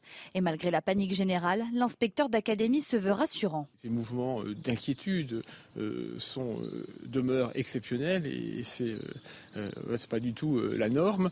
voilà, donc il faut encore une fois laisser au service d'enquête le temps nécessaire pour établir ce qui s'est passé, faire la part des choses et puis évidemment identifier éventuellement euh, des individus qui auraient euh, semé euh, le trouble devant l'école. Des équipages de police sécurisent désormais les abords des écoles. L'éducation nationale va également mettre en place des cellules d'écoute dans les deux établissements. On part à présent à Nîmes. Nîmes où une médiathèque a été fermée à cause du trafic de drogue.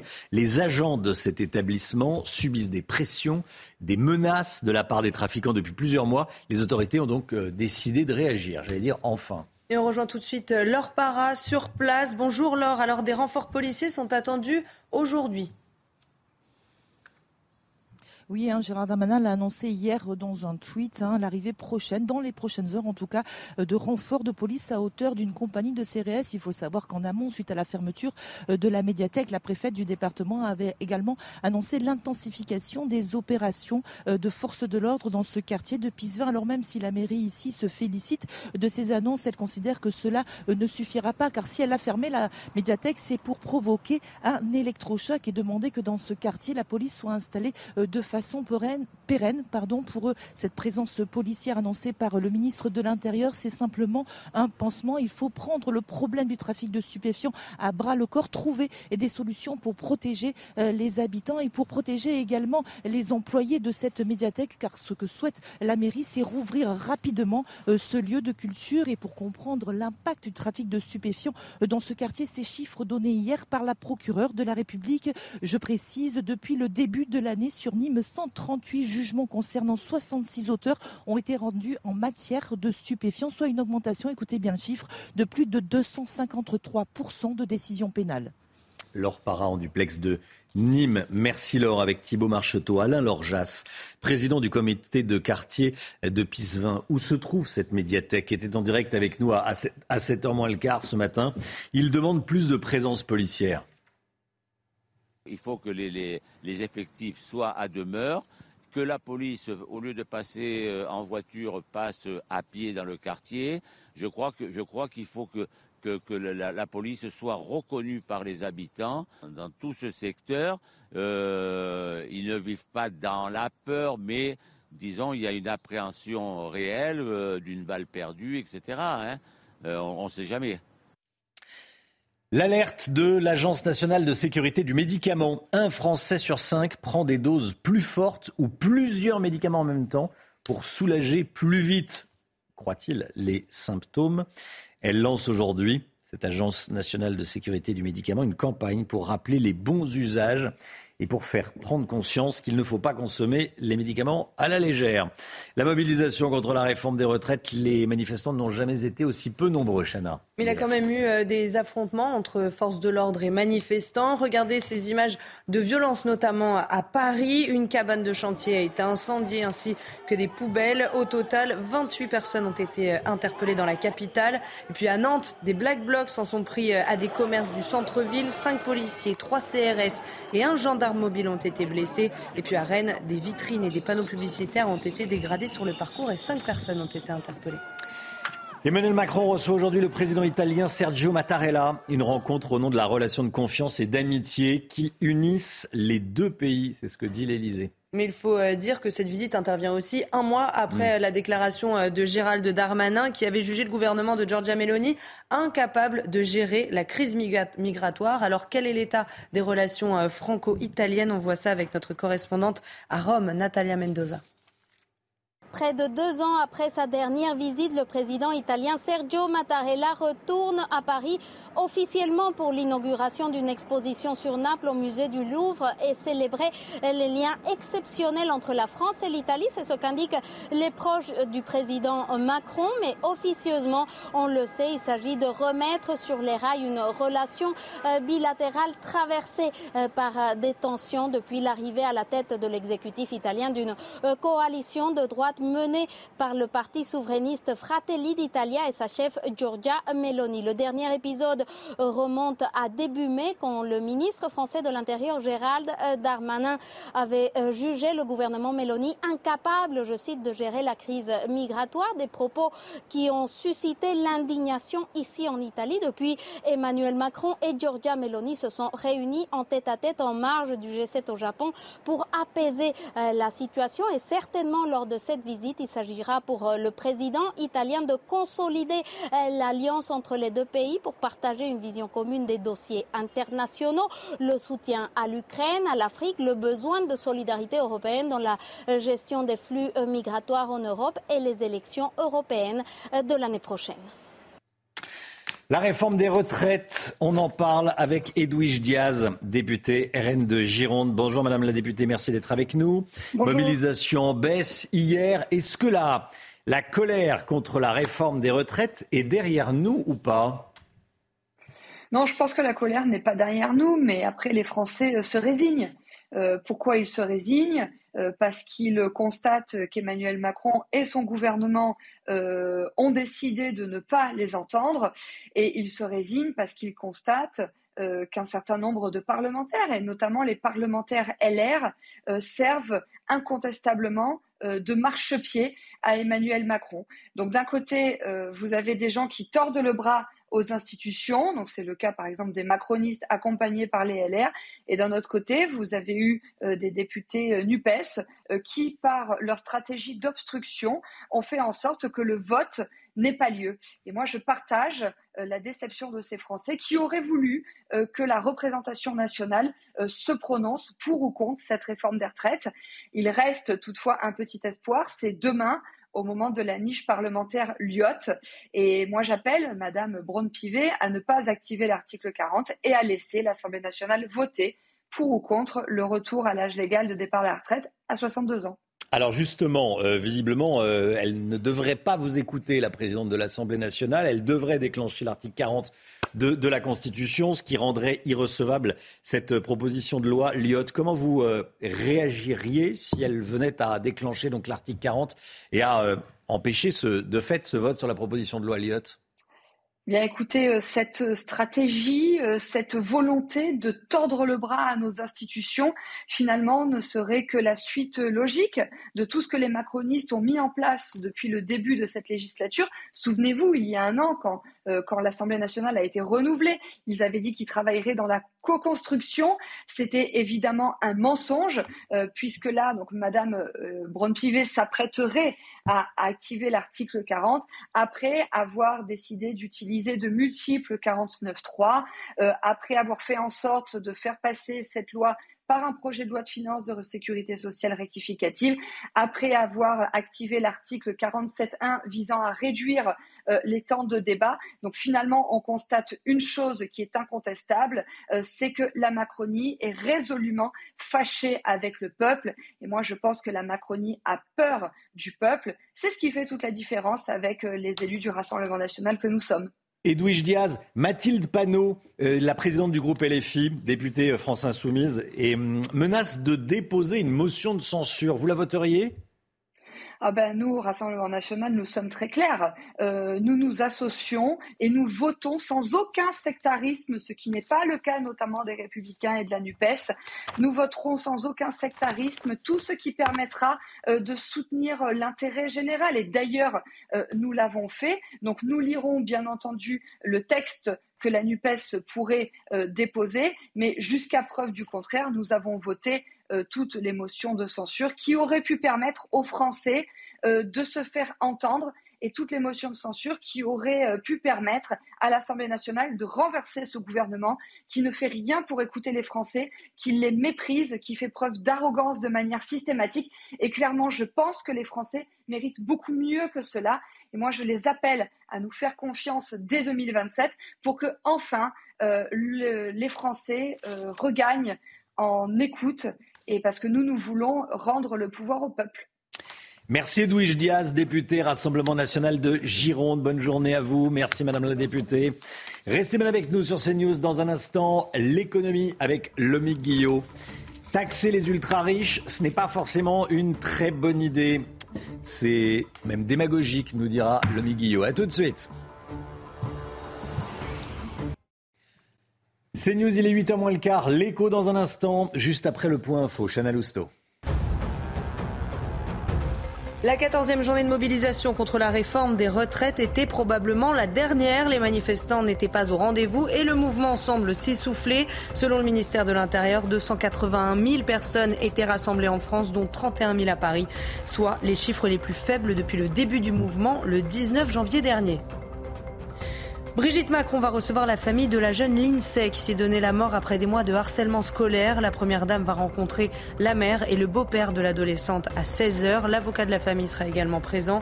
Je rappelle que trois plaintes ont été euh, déposées contre la direction du collège, l'Académie de Lille et les policiers en charge de l'enquête pour non-assistance à personne en péril. Et puis de plus en plus de Français conduisent sans assurance. C'est ce que révèle le dernier bilan du Fonds de garantie des victimes publié aujourd'hui. 51% de ces automobilistes ont moins de 30 ans et 80% sont des hommes. Pire encore, parmi les jeunes non assurés qui sont à l'origine d'accidents corporels, 41% n'ont même pas de permis de conduire. Avec IG. IG, bien plus que du trading. Une équipe d'experts à vos côtés. L'économie avec vous, l'ami Guillot, dès qu'on parle d'impôts, l'idée de plus taxer les très riches revient vite sur la table. Pourtant, une étude semble montrer que ce n'est pas forcément une bonne idée en termes de finances publiques. Oui, exactement, Romain. Et ce que montre aussi cette étude, c'est que cette idée reçue est tout simplement fausse, puisque l'impôt est bel et bien progressif pour 99,9% de la population. Ça, ce sont les conclusions de l'Institut des politiques publiques. C'est essentiel, hein, puisque l'étude le rappelle euh, également, la Déclaration des droits de l'homme de 1789 pose euh, comme grand principe l'égalité devant l'impôt. L'égalité, c'est-à-dire contribuer chacun à hauteur de ses moyens aux finances de l'État. C'est le principe également de progressivité de l'impôt. Plus on gagne, plus on contribue, plus on est imposé. Une idée reçue veut que les riches échappent à l'impôt, mais c'est faux. Cette étude, à partir de données euh, inédites, a calculé le taux d'imposition effectif, c'est-à-dire le rapport entre les revenus et l'impôt versé pour toutes les tranches de revenus. Et c'est nouveau en incluant euh, dans les revenus les parts de société détenues par les plus riches. Et donc on arrive à ce résultat de 99,9% d'impôts progressifs. Alors le MIC, si 99,9% de la population paye un impôt proportionnel à ses revenus, ça veut dire que 0,1% y échappe. Expliquez-nous. Alors en tout cas, ça veut dire que euh, pour les 0,1% des foyers les plus riches, en effet, l'impôt devient dégressif. En clair, passer le seuil de 520 000 euros de revenus annuels, annuels on commence à payer moins en pourcentage. On est euh, imposé à 46% quand on est riche, mais quand on est très très très très très très riche, là le taux d'imposition tombe à 26%. Quant aux rares milliardaires, ils ne paieraient eux que 2% d'impôt sur le revenu, car c'est là toute la nuance et la différence qui fait dire à certains que les chiffres peuvent être biaisés. C'est que quand on arrive dans des tranches vraiment supérieures de l'impôt, les revenus comptent finalement beaucoup moins que les parts détenues dans des sociétés. Or, ces parts détenues dans des sociétés ne sont pas euh, des revenus. C'est d'ailleurs pour ça que Bercy critique cette étude, surtout si elle sert à certains pour demander d'augmenter les impôts des plus riches. Pourquoi? Eh bien justement parce qu'en réalité, ces sommes qui sont placées dans les entreprises ne sont pas euh, des gains que euh, ces, possesseurs et ces euh, actionnaires touchent, mais des investissements, des, des, sommes qui servent aux investissements, au recrutement, bref, à faire tourner euh, l'économie et la croissance, alourdir l'imposition sur les sociétés et les parts détenues dans ces sociétés pourrait donc, selon Bercy, freiner l'économie et peser sur la santé et la compétitivité de nos entreprises. C'est pour cela que le gouvernement est opposé à tout nouvel impôt sur la fortune, qu'il serve à financer la transition écologique ou non. C'était votre programme avec IG. IG, bien plus que du trading. Une équipe d'experts à vos côtés. Il est 8h10, restez bien avec nous. Dans un instant, on va parler des propositions d'Edouard Philippe pour régler les problèmes d'immigration et notamment le fait de revoir les accords de 68 qui nous lient avec l'Algérie. Immigration, se fâcher avec l'Algérie. Et alors Paul Sugy dans un instant. Restez bien avec nous, à tout de suite.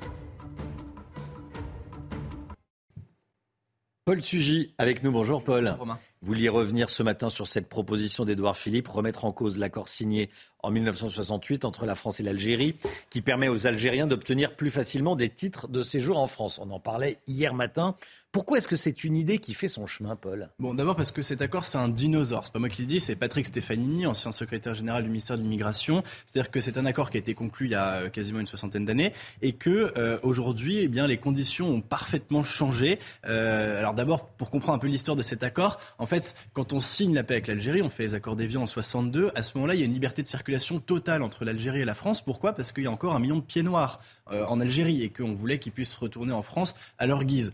Entre 62 et 68, il y a évidemment l'exode des pieds noirs. Les Français d'Algérie rentrent en France et à ce moment-là, les conditions déjà ont un petit peu changé. Et donc, on prévoit malgré tout des privilèges exorbitants pour les ressortissants algériens en termes notamment d'accès au séjour en France. Ils ont, euh, entre, euh, voilà, pour le dire très clairement, ils ont des conditions privilégiées par rapport aux ressortissants de tous les autres pays. cet accord notamment permet eh bien, d'obtenir des conditions dérogatoires pour l'accès au titre de séjour qui est plus rapide, plus facile, en particulier pour les conjoints de nationalité algérienne. Il facilite le regroupement familial euh, qui ne peut euh, quasiment pas être refusé par l'administration française. Et, euh, par exemple, c'est peut-être une clause symbolique, mais elle est quand même intéressante. Un Algérien, selon, selon cet accord, un Algérien sans papier et donc euh, naturalisé français automatiquement dès qu'il a passé 10 ans sur le sol français. Bon, et en tous les cas, tout ceci nous porte à croire qu'aujourd'hui où l'immigration devient incontrôlable en France, on ne peut pas légiférer sur l'immigration algérienne, c'est-à-dire que cet accord prime sur les textes de loi qui sont votés depuis, donc il faut le remettre en cause si on veut pouvoir euh, notamment régler la question de l'immigration algérienne en France. Alors, euh, si c'est une si bonne idée que de remettre en cause cet accord, pourquoi est-ce qu'on ne l'a pas fait plus tôt? Ben, euh, Parce que ça va déclencher évidemment une nouvelle crise diplomatique avec l'Algérie qui est cramponnée à cet accord. Pour eux, c'est une question d'abord de fierté euh, et puis ensuite de justice par rapport à l'histoire spécifique de la colonisation d'Algérie. C'était un département français et pas une simple colonie. Et en particulier, ils tiennent par exemple à ces privilèges à l'égard de leurs voisins maghrébins, notamment par rapport au Maroc. C'était le président Bouteflika qui avait un jour déclaré, l'ancien président algérien, l'histoire a créé des droits au profit des Algériens. Et dans ce contexte, le visa n'est pas seulement un document technique qui permet de se rendre en France, c'est quasiment le prix à payer par la France pour la colonisation de l'Algérie pendant 132 ans. Donc si on l'a pas fait, c'est parce que eh bien tous nos gouvernements jusqu'ici, même ceux qui ont essayé de le remettre en cause, par exemple euh, sous Nicolas Sarkozy il y a quelques années, eh n'ont pas voulu aller au bout de cette crise diplomatique avec les Algériens. Et Emmanuel Macron, au premier chef, a voulu intensifier la relation bilatérale euh, avec l'Algérie, quitte d'ailleurs même à s'éloigner euh, du rival donc marocain. et aujourd'hui, évidemment, il ne saurait être question dans ce contexte, c'est bien de risquer de nouveau de se fâcher très fort avec l'Algérie. Vous pensez qu'Emmanuel Macron s'est trompé sur l'Algérie? Alors oui, mais je suis pas le seul à le penser. Euh, la personne qui a notamment remis sur la table la question de la dénonciation de l'accord de 68, c'est l'ancien ambassadeur de France en Algérie, qui connaît très bien l'Algérie, il a passé 8 ans, Xavier Driancourt, et euh, lui est convaincu que effectivement aujourd'hui la politique d'Emmanuel Macron vis-à-vis de l'Algérie est assez erratique. Alors la stratégie a consisté, semble-t-il, à s'investir considérablement depuis l'élection d'Emmanuel Macron, notamment en donnant des gages. Alors on l'a vu en matière mémorielle, quand il dit que la colonisation d'Algérie était un crime contre l'humanité, quand il euh, demande à l'historien Benjamin Stora de rendre un rapport qui globalement euh, insiste sur la culpabilité française dans les tensions qu'il y a eu euh, jusqu'à la guerre d'Algérie, même après. Donc, si vous voulez, on a finalement facilement donné des gages, quitte à renier un peu notre honneur, mais on espérait notamment en échange de ça que l'immigration algérienne serait eh bien un peu plus régulée. On a notamment espéré que l'Algérie octroierait davantage de laissés-passer consulaires pour que nous puissions renvoyer les clandestins algériens qui sont sur notre sol. On a vu le résultat, ça n'a pas été le cas, et donc aujourd'hui les perspectives pour la relations franco-algériennes sont finalement assez mince. C'est la question qu'il faut se poser. C'est-à-dire que si on veut aller euh, euh, au conflit finalement diplomatique avec l'Algérie sur la question d'immigration, qu'est-ce qu'on a à y perdre? Eh bien, euh, peut-être pas grand-chose. Bon, on a vu que déjà en matière migratoire, on a beaucoup de mal à réguler les flux venus d'Algérie. Par ailleurs, il n'y a quasiment pas de coopération de défense, puisque l'Algérie, on le sait depuis longtemps, a fait le choix de la Russie comme partenaire de défense, notamment pour se fournir en armement. même la coopération en matière de sécurité au Sahel, finalement, c'est plutôt un sujet que ça. Alors ça reste important, mais la France s'est retirée du Mali. Bon, il y avait aussi la question de l'antiterrorisme, par, exemple. En, gros, en 2011, quand euh, le gouvernement de Nicolas Sarkozy a euh, essayé de revenir un peu sur la question de l'accord franco-algérien de 68, les Algériens ont dit, bah, si vous faites ça, nous, on arrête de coopérer en matière de lutte contre le, terrorisme. Mais dans la réalité, on sait très bien que euh, c'est une menace un petit peu en l'air et qu'on continuera de le faire malgré tout. Il reste donc dans la balance la coopération économique mais là encore, on se demande s'il y a vraiment euh, grand-chose à espérer et donc grand-chose à perdre. La dernière fois qu'Elisabeth Borne s'est rendue en Algérie, il n'y a eu aucun euh, grand traité commercial qui a été conclu entre les deux pays. Euh, la visite d'État du président Tebboune, qui était prévue en juin, risque d'être reportée. En clair, on se demande bien donc à, quoi finalement, qu'est-ce qu'on risquerait si on se fâchait avec l'Algérie sur la question migratoire. Merci Paul Sugy. Loïc Lefloc-Prigent, ancien patron de Gaz de France, sera avec nous à 8h15. Allez, on va partir au cinéma avec Chloé Ronchin. Votre programme avec Groupe Verlaine.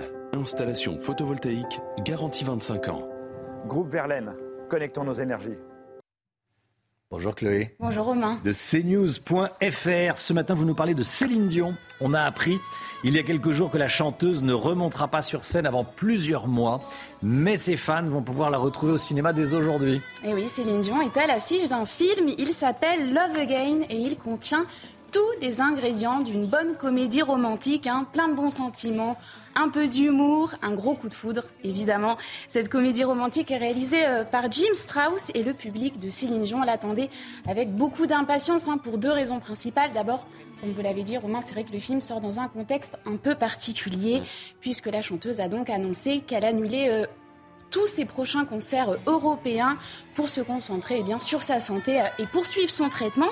Et puis, c'est la toute première fois qu'elle incarne un grand rôle au cinéma et dans Love Again. Céline Dion joue Love Again, vous la verrez, euh, vous la, euh, joue Céline Dion, pardon, vous la verrez au naturel, drôle et touchante, regardez. Oui, Madame Dion, vous croyez sincèrement à tout ce que vous chantez? On voit tout de suite que vous n'y connaissez absolument rien. À quoi? À l'amour. Qui est-ce qui m'envoie ces textos? Tous les matins, j'ouvre les yeux en espérant te voir à nouveau. Je dois avoir le numéro de son copain décédé. C'est super triste. Je trouve que c'est touchant. Ce genre de choses ne se produit pas juste comme ça. L'amour a un plan. Pour chacun d'entre nous. Bonjour, c'est Céline Dion. Oui, bien sûr.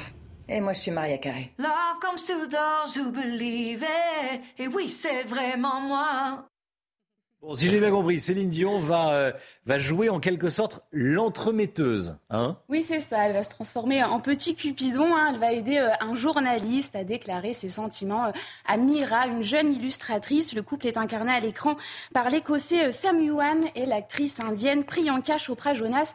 Et Céline Dion va elle aussi un petit peu se confier dans le film. Hein. Par exemple, elle raconte son premier baiser avec René et c'était à Dublin le soir de sa victoire à l'Eurovision en 1988.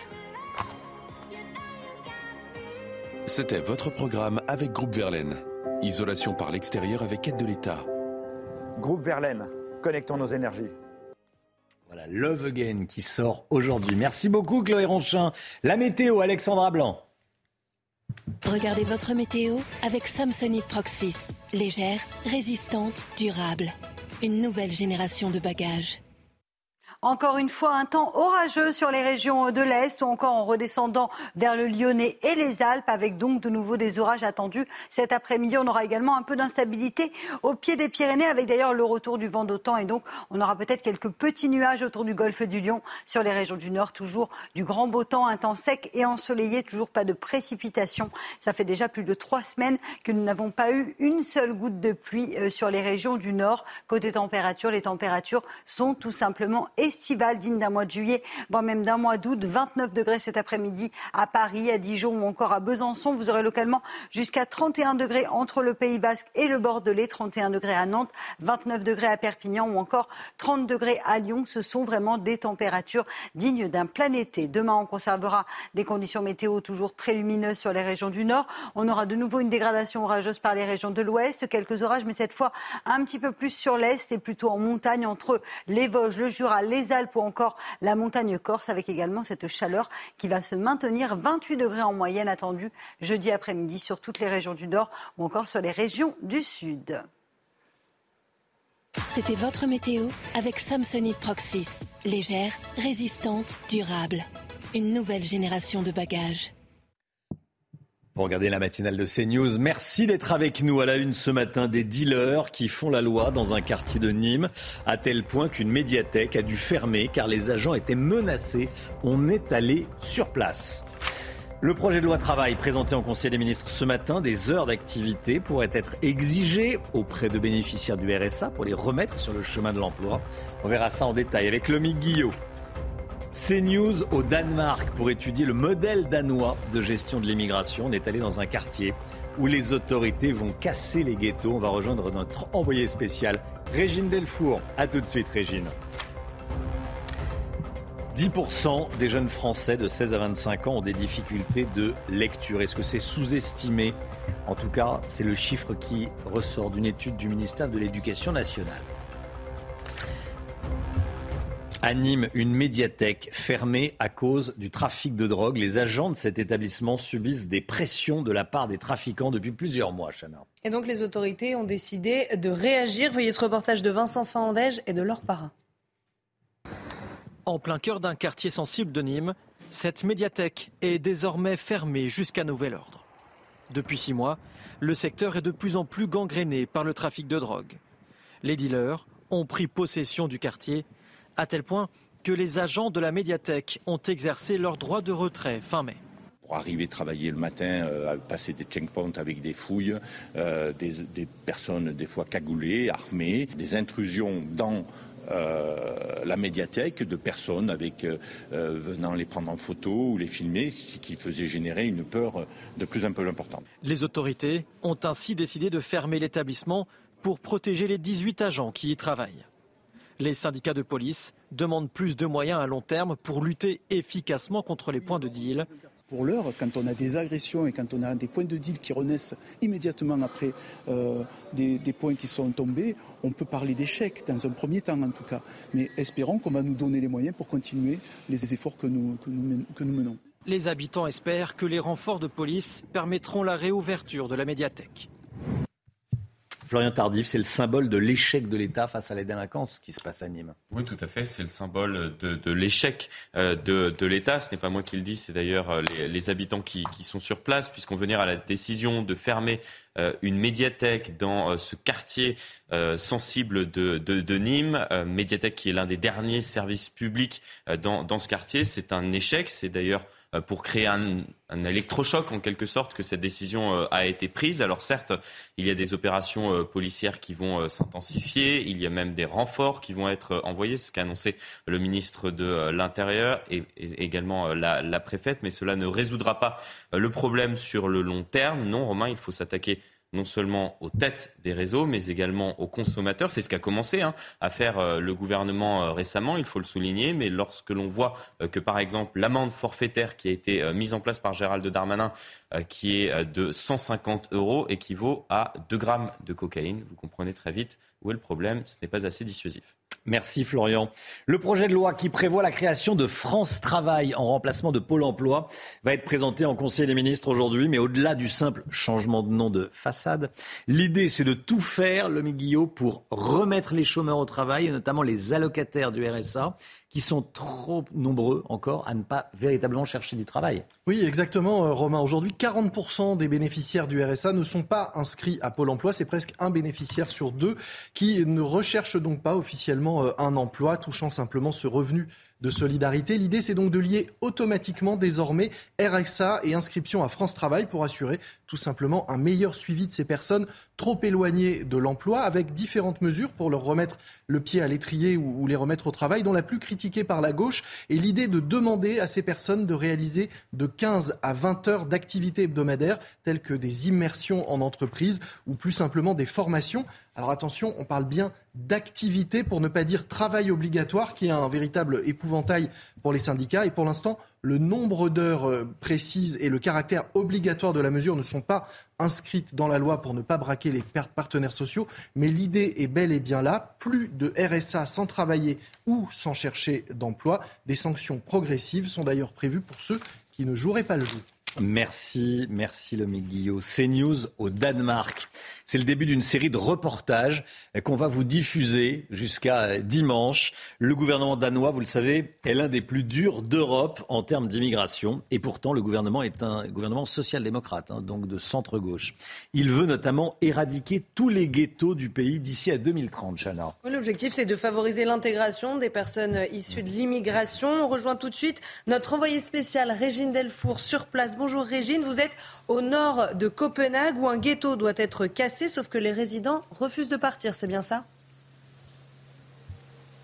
Oui, bonjour Chana. Oui, exactement. Nous sommes ici euh, à quelques, kilomètres de, de, Copenhague, dans le nord de Copenhague, dans ce ghetto qui est considéré comme un ghetto, mais euh, pour, euh, pour être franche, quand nous sommes arrivés, nous pensions, en parlant de ghetto, euh, voir des euh, barres d'immeubles, voir une cité comme chez nous. Mais non, ce sont, ce sont ces bâtiments. Il y a déjà des bâtiments qui ont été évacués. Il y a un bâtiment au milieu qui fait de la résistance, puisqu'il faut savoir que ces habitants sont là depuis, certains depuis plus de 30 ans, et ne veulent pas partir. Alors le problème, c'est que dans, ce, dans cette lutte contre l'immigration, le gouvernement ne veut pas plus de 30% de personnes issues de l'immigration qui vivent au même endroit. Donc ils ont décidé de détruire euh, ces euh, immeubles. Alors, comme je vous le disais, il y a beaucoup d'habitants ici qui ne veulent pas partir puisque, en fait, ils nous expliquaient que c'est toute leur vie qui est là, ce sont leurs amis, mais ils sont obligés de partir. Beaucoup sont déjà partis, d'autres continuent avec, euh, avec ces banderoles qu'on voit au stop à la discrimination et ils vont être obligés de partir d'ici fin septembre, fin octobre. Ce plan anti-ghetto, Régine?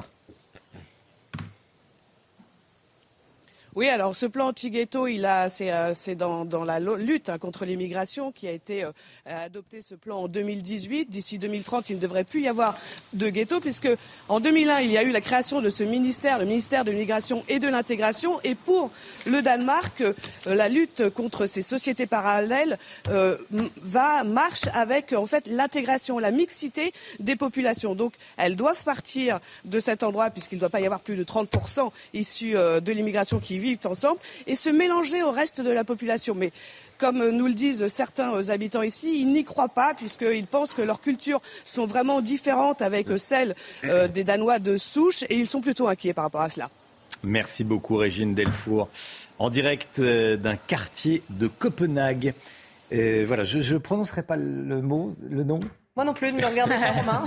Très compliqué. Même en s'entraînant, c'était compliqué de, le prononcer. Voilà. Et plus sérieusement, on va retrouver Régine tout jusqu'à la fin de la semaine. Un jeune Français sur dix en difficulté de lecture, c'est le triste constat d'une étude du ministère de l'Éducation nationale dont on vous parle. Près de la moitié de ces jeunes peuvent être considérés comme étant en situation véritablement d'illettrisme.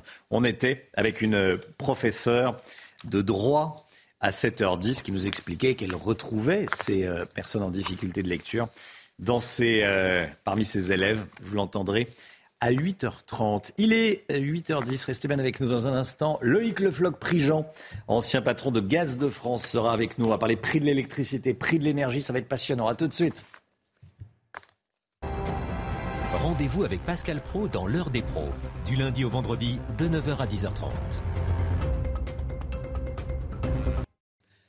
C'est News, il est 8h15. Merci d'être avec nous. On sera dans un instant avec Loïc Lefloc, Prigent, ancien président de Gaz de France, de GDF. Mais tout d'abord, le point info avec Chana Lousteau. Anime une médiathèque fermée à cause du trafic de drogue. Les agents de l'établissement subissent des pressions de la part des trafiquants depuis plusieurs mois. Ils ont exercé leur droit de retrait le mois dernier et les syndicats de police demandent plus de moyens pour lutter efficacement contre les points de deal. Le gouvernement présente aujourd'hui son projet de loi pour le plein emploi et, il mise beaucoup sur euh, France Travail, le successeur de Pôle emploi. Parmi les mesures, l'exécutif veut imposer plusieurs heures d'activité hebdomadaire aux bénéficiaires du RSA. Objectif, les ramener à l'emploi grâce à des formations ou encore à des ateliers. Et puis le concert de Booba au Maroc a été annulé. Les autorités locales accusent le rappeur français de faire preuve de sexisme dans ses morceaux, notamment envers les femmes marocaines. Le concert était prévu le 21 juin à Casablanca. Une pétition en ligne pour faire annuler le show a recueilli à ce jour près de 4500 signatures. Bonjour Loïc Le Floc Prigent. Bonjour. Merci beaucoup d'être avec nous ce matin sur le plateau de la, de la matinale. Ancien président de GDF notamment. Et vous signez avec Arnaud Montebourg ou encore Henri Broglio, l'ancien patron d'EDF, une tribune choc dans le Figaro dans laquelle vous demandez de revoir totalement le système de fixation des prix de l'électricité en France. Expliquez-nous. J'allais ajouter simplement. Simplement. Écoutez, c'est simple il faut revenir au coût et savoir quel est le coût de l'électricité aujourd'hui. Ce coût de l'électricité est majoritairement un coût nucléaire et hydraulique. Et on sait qu'il est, aux alentours, mettons, de 60 euros le mégawattheure. 60. Alors, ce coût ne correspond pas au prix, puisque comme euh, industriel, on arrive à des prix de l'ordre de 260, 280, 300 aujourd'hui qu'un euh, certain nombre de, contrats sont faits bien au-delà, hein, c'est-à-dire aux environs de 600. Donc il y a un problème. Lorsque le coût ne revient pas au prix. On avait vu ça avec le lait, vous vous souvenez? On a dit, voilà, les producteurs de lait sont embêtés parce qu'ils ont un, lait, ils produisent le lait pas cher, puis ils comprennent pas pourquoi ils vont euh, euh, chercher le lait chez Leclerc ou chez Intermarché, puis ça va pas. Alors on leur avait expliqué comment on passait du coût au prix. Bon, là, quand on essaie de dire voilà comment on passe du coup au prix, on n'y arrive pas. Personne n'y arrive. Pourquoi? Parce qu'il y a des gens qui prennent de l'électricité à un moment donné à un prix bas et qui le vendent à un prix haut. simplement, il faut se confronter à cette réalité et depuis un an, on est devant cette réalité, ce mur, ce mur de la compréhension, c'est-à-dire j'ai un coût le plus faible d'Europe en, électricité en France et j'ai le prix le plus cher. Comment? Eh bien, comment? Parce qu'il y, a un problème. Et le problème, ça a été un mécanisme qu'on a euh, accepté de la Commission européenne à un moment, qui est le, mécanisme d'une fixation d'un prix qui n'a rien à voir avec le coût. il faut revenir simplement. Alors, les textes sont là. Il n'y a jamais eu de traité de l'énergie. Par conséquent, nous sommes libres en tant que pays de revenir au coût. EDF est obligé de vendre à bas prix de l'électricité à des fournisseurs alternatifs. Absolument. Et, et, pendant ce temps-là... Euh, Donc à perdre de l'argent Alors ils perdent de l'argent. Ils perdent de l'argent d'abord. Et puis ensuite, ils en reperdent de nouveau. Parce que comme ils ont des clients et qui n'ont plus d'électricité, puisqu'ils l'ont déjà vendu, ils sont obligés de la racheter aux fournisseurs pour pouvoir leur vendre. Ce système est absurde. Alors, EDF ça fait est depuis un an. de- à brader de l'électricité. Il brade de l'électricité Ouais. et il est obligé de le racheter Hmm. pour le revendre. C'est-à-dire qu'il il perd deux fois. Alors, donc c'est ce système-là, c'est le système que nous avons dénoncé les uns et les autres depuis un an. Il y a eu la commission euh, euh, de l'Assemblée nationale qui a regardé ce problème. Il y a le nombre, c'est pour ça qu'il y a M. Schellenberger également dans cette pétition, qui a été le président de la commission parlementaire. Il y a Henri Proglio, l'ancien, il y a Arnaud Montebourg, l'ancien ministre de l'Industrie. Donc on voit bien, c'est ce système-là. Alors c'est pas parce que tous les jours il y a une information nouvelle que euh, ça change pour le commerçant, pour euh, l'industriel, le, le prix est, est- est le prix et, et le prix est fixé par euh, des gens qui n'ont rien à voir avec le coût. Donc il faut revenir au coût. Est-ce que c'est est-ce que c'est simple ça? Revenir au coût. Ça me paraît clair. Et, et on- et après, sur le coût, on dit ben voilà le bénéfice que X, Y ou Z vont faire. Mais on, on part du coût. Si on met fin à ce système, le prix de l'électricité baissera pour les, Baissera pour les clients particuliers ou euh, n'importe lesquels, n'importe lesquels. C'est-à-dire qu'on revient à, euh, à un coût et puis on, on rajoute sur le coût les, les, les difficultés. Alors la difficulté, on la connaît, c'est que le, on a produit moins d'électricité ces derniers temps, on n'a pas renouvelé l'appareil nucléaire, donc on connaît les difficultés. Mais les difficultés sont marginales. 90% aujourd'hui de l'électricité fournie vient d'EDF à un coût bas. 90% vient d'EDF à un coût bas. Voilà, c'est ça le sujet. Est-ce que ça bloque si c'est si simple Je et- n'en sais rien. C'est-à-dire, je demande ça. quand même. Je demande ça. Je demande ça. Je demande au gouvernement pourquoi Hmm. ça bloque. Alors, on me, rac- on me raconte des bêtises. On me dit c'est parce que on aura besoin euh, de, à certains moments, de l'électricité euh, émanant de l'Allemagne, du charbon. Alors, il faut être gentil avec les, avec les, les Allemands. Veux dire, très bien, mais les Allemands, ils sont, c'est pas les Allemands d'abord, c'est des compagnies, il y a quatre compagnies, et on est capable d'acheter de l'électricité à n'importe quel moment. Nous sommes interconnectés. Ah, on est conne- interconnectés grâce à l'Europe. Non, on n'est pas interconnectés grâce à l'Europe. On s'est interconnectés au moment où on a construit les centrales nucléaires. On les a construites dans les années 73 et on était interconnectés à ce moment-là. Et même l'Italie, qui ne voulait pas faire de centrales nucléaires, considérait qu'ils allaient prendre 20% chez nous parce qu'ils étaient interconnectés avec nous. Donc ça n'a rien à voir avec l'Europe. Ça a à voir avec le fait que l'électricité, à chaque fois qu'on produit, on doit consommer. Et par conséquent, il y a un équilibre qui se crée et qui se fait. Donc c'est ça le sujet sur lequel on est. Et pendant ce temps-là, nous avons des commerçants qui ont besoin de fours, les boulangers, mais beaucoup, donc qui sont coincés. Et donc il y a une boulangerie qui ferme euh, tous, les, tous les jours actuellement en France. Alors on dit on, va ouvrir des boulangeries. Non, on n'ouvre pas des boulangeries. Il y a l'artisan boulanger meurt dans le village et on peut ouvrir une pâtisserie ailleurs. Ça n'a rien à voir. Et puis, il y a les, bouchers, bah, bah, à faire chaud, Hein, le froid, la chaîne froid va augmenter, donc vous allez voir, les bouchers vont dire, bah, on ne peut plus payer la note. On ne peut pas payer la note puisqu'on ne comprend pas comment le prix est fait. Donc, la question qui est posée au gouvernement et que nous posons au gouvernement, c'est pourquoi ne pas respecter la, règle? La règle, c'est dès qu'il y a un problème vraiment urgent, nous revenons, nous, cessons avec le mécanisme de, euh, de- d'EDF qui conduit à euh, donner de, la- de, de l'électricité à bas prix à des fournisseurs, et nous revenons au système antérieur. Revenons au système antérieur, c'est dans les textes. Il suffit d'appliquer les textes. Vous dites que ce serait un système sain. On, on vend l'électricité au coût, qu'elle- au coût de revient. Au coût plus. Oui, coût C'est-à-dire plus, plus le fait que ben, y a- forcément il y a un coût de nouvel- renouvellement, donc on passerait grossièrement aujourd'hui. Hmm. Il, y a, il y a trois, y a trois euh, parties dans le coût de l'électricité. Première partie, il y a des gens qui ont un bouclier tarifaire qui a été émis par l'État. Et ce bouclier tarifaire, c'est les particuliers. Ces particuliers, ça coûte 8 milliards à, à l'État et 8 milliards à EDF. Petit A. Deux, il y a les très grands qui ont un contrat spécifique avec EDF. Et on arrive, ce contrat spécifique est aux alentours aujourd'hui de 70 euh, euros le mégawattheure par rapport à euh, un, un coût de 60. OK? Bon. Et puis il y a tous les autres, c'est-à-dire tous les industriels, 85% de l'industrie française, qui, qui sont euh, 85% des commerçants et artisans, qui ne sont pas sous ces, sous, sous ces régimes. Et, et- et là, il faut absolument faire quelque chose parce qu'ils ne peuvent pas payer. Et là, c'est dramatique. Les dépôts de bilan existent tous les jours. Alors, on les oublie parce que effectivement, euh, il y en a un par-ci, un par-là. Alors moi, je reçois la presse régionale, je vois tel village, il n'y a plus de boulanger, tel village, il n'y a plus de boulanger. Ok, très bien. Et puis, euh, on dit, mais c'est pas grave. Tout ça, c'est pas grave parce que, effectivement, ça ne fait pas la révolution. Certes, mais c'est l'économie qui s'en va. Bruno Le Maire a annoncé que l'État contrôlerait 100% d'EDF à partir de demain, à partir du, 8 juin. Ça va changer quoi d'avoir 100% d'EDF rien, rien, du tout. Ça ne change rien. C'est-à-dire que, le, que avant EDF existait, maintenant il existe toujours. Simplement, il faut savoir quel est le coût euh, d'EDF. Alors, est-ce qu'il va comprendre quel est le coût? J'espère, quand il aura 100%. Et puis après, il s'apercevra qu'il faut faire un prix correspondant au coût. Voilà, c'est tout. Il faut faire le prix pour tout le monde, dépendant du coût. C'est vraiment une notion simple. Je ne vois pas comment je peux être plus simple. Vous avez un, coût mmh. Et vous avez un bénéfice, par conséquent, vous avez un prix. Aujourd'hui, les deux tiers de l'électricité produite en France sont d'origine nucléaire. Est-ce qu'il faut revenir à un niveau supérieur, selon vous?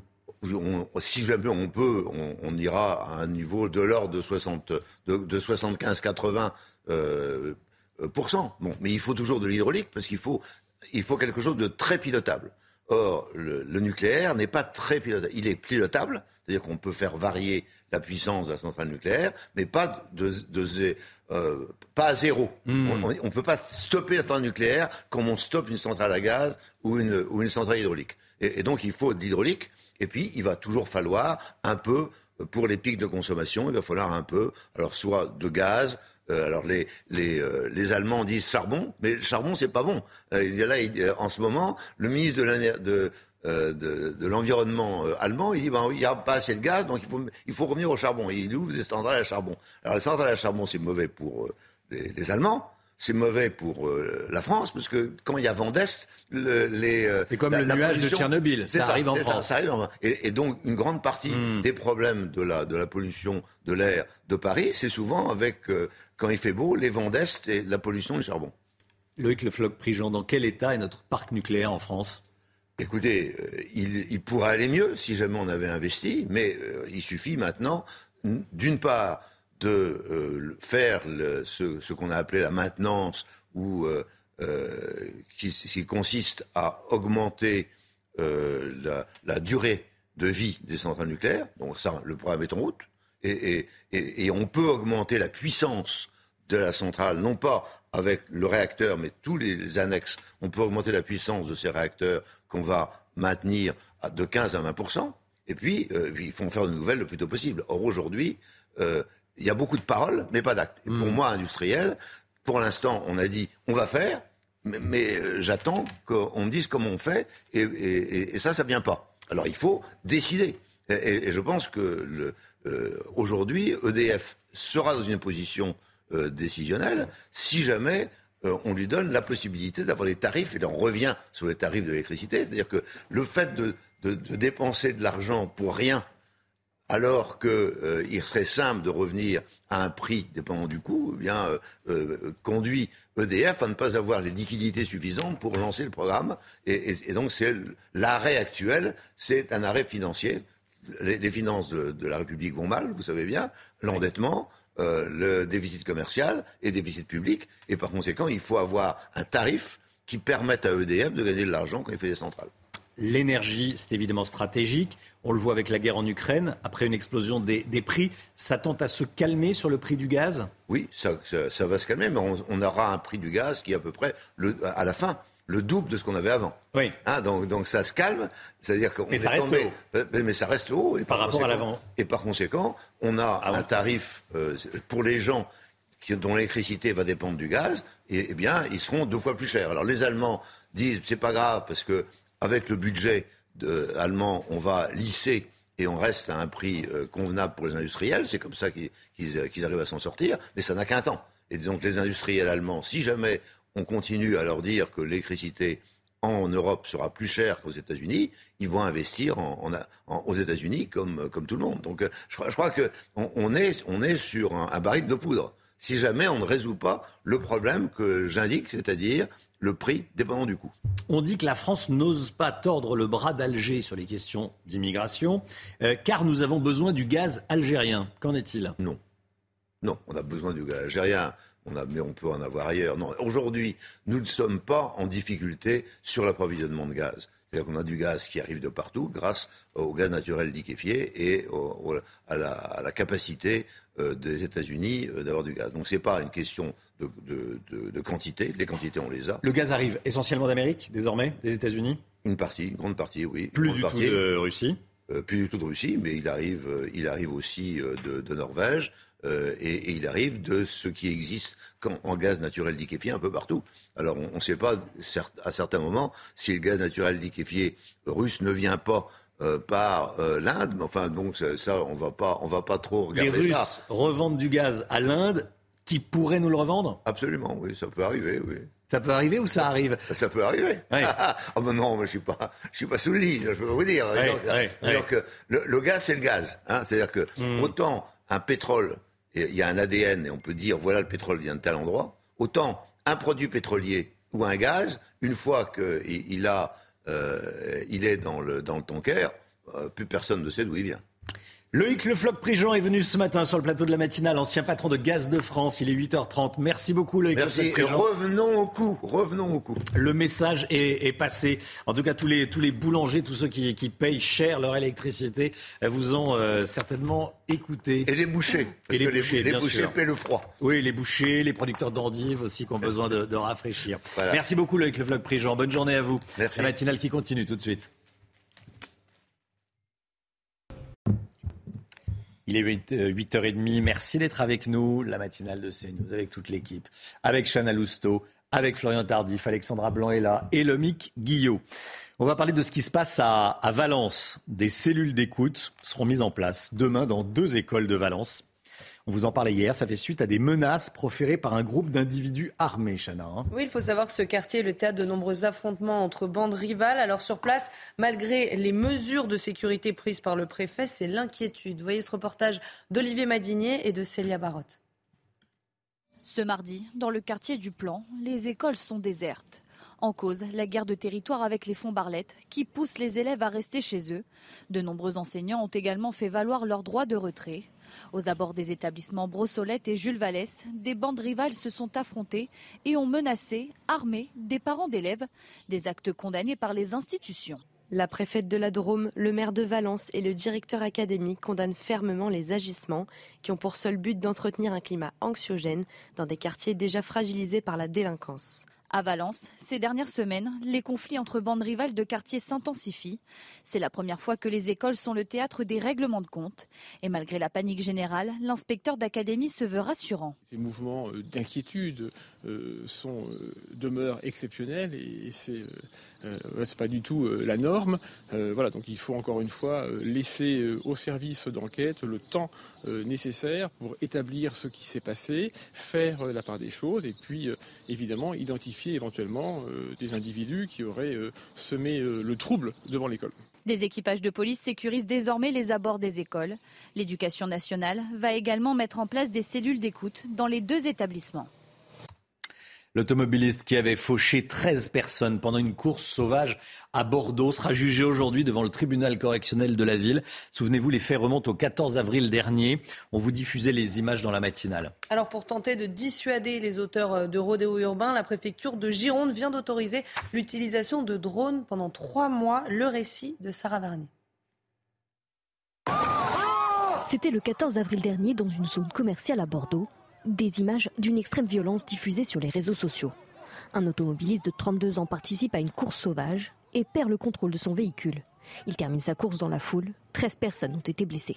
Mis en examen pour blessures involontaires aggravées et infraction à la loi sur les rodéos motorisés, l'homme a été placé en détention provisoire. Les rodéos urbains, c'est une infraction qui a été créée le 3 août 2018. C'est une infraction très récente, avec des peines très lourdes qui peuvent aller jusqu'à euh, euh, plusieurs années de prison, bien évidemment, et puis, euh, et puis des amendes très importantes. Euh, Il n'y a pas vraiment de tarif, il n'y a pas encore de jurisprudence établie, et c'est un peu laissé à l'appréciation de chacun des magistrats. L'homme sera jugé ce mercredi devant le tribunal correctionnel de Bordeaux. Il encourt 7 ans de prison. Des courses sauvages de plus en plus régulières et qui compliquent le travail des forces de l'ordre. C'est très très compliqué d'intervenir avec toute la foule euh, et des- tous les gens qui se, qui se trouvent autour aux abords et qui, des, et qui des fois, certaines fois, empêchent les policiers d'intervenir. Face à la recrudescence de ces rodéos urbains, la préfecture de Gironde a annoncé autoriser l'emploi de drones durant trois mois afin de tenter de dissuader un maximum les auteurs de ces rodéos. La 14e journée de mobilisation contre la réforme des retraites hier.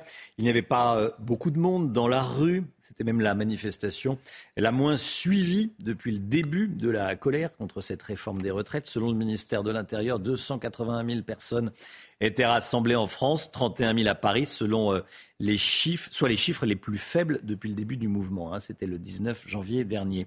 Edwige Diaz, député Rassemblement national de Gironde, était avec nous sur euh, CNews dans la matinale à 7h30. Selon elle, les Français se résignent malgré la colère qui reste. Écoutez.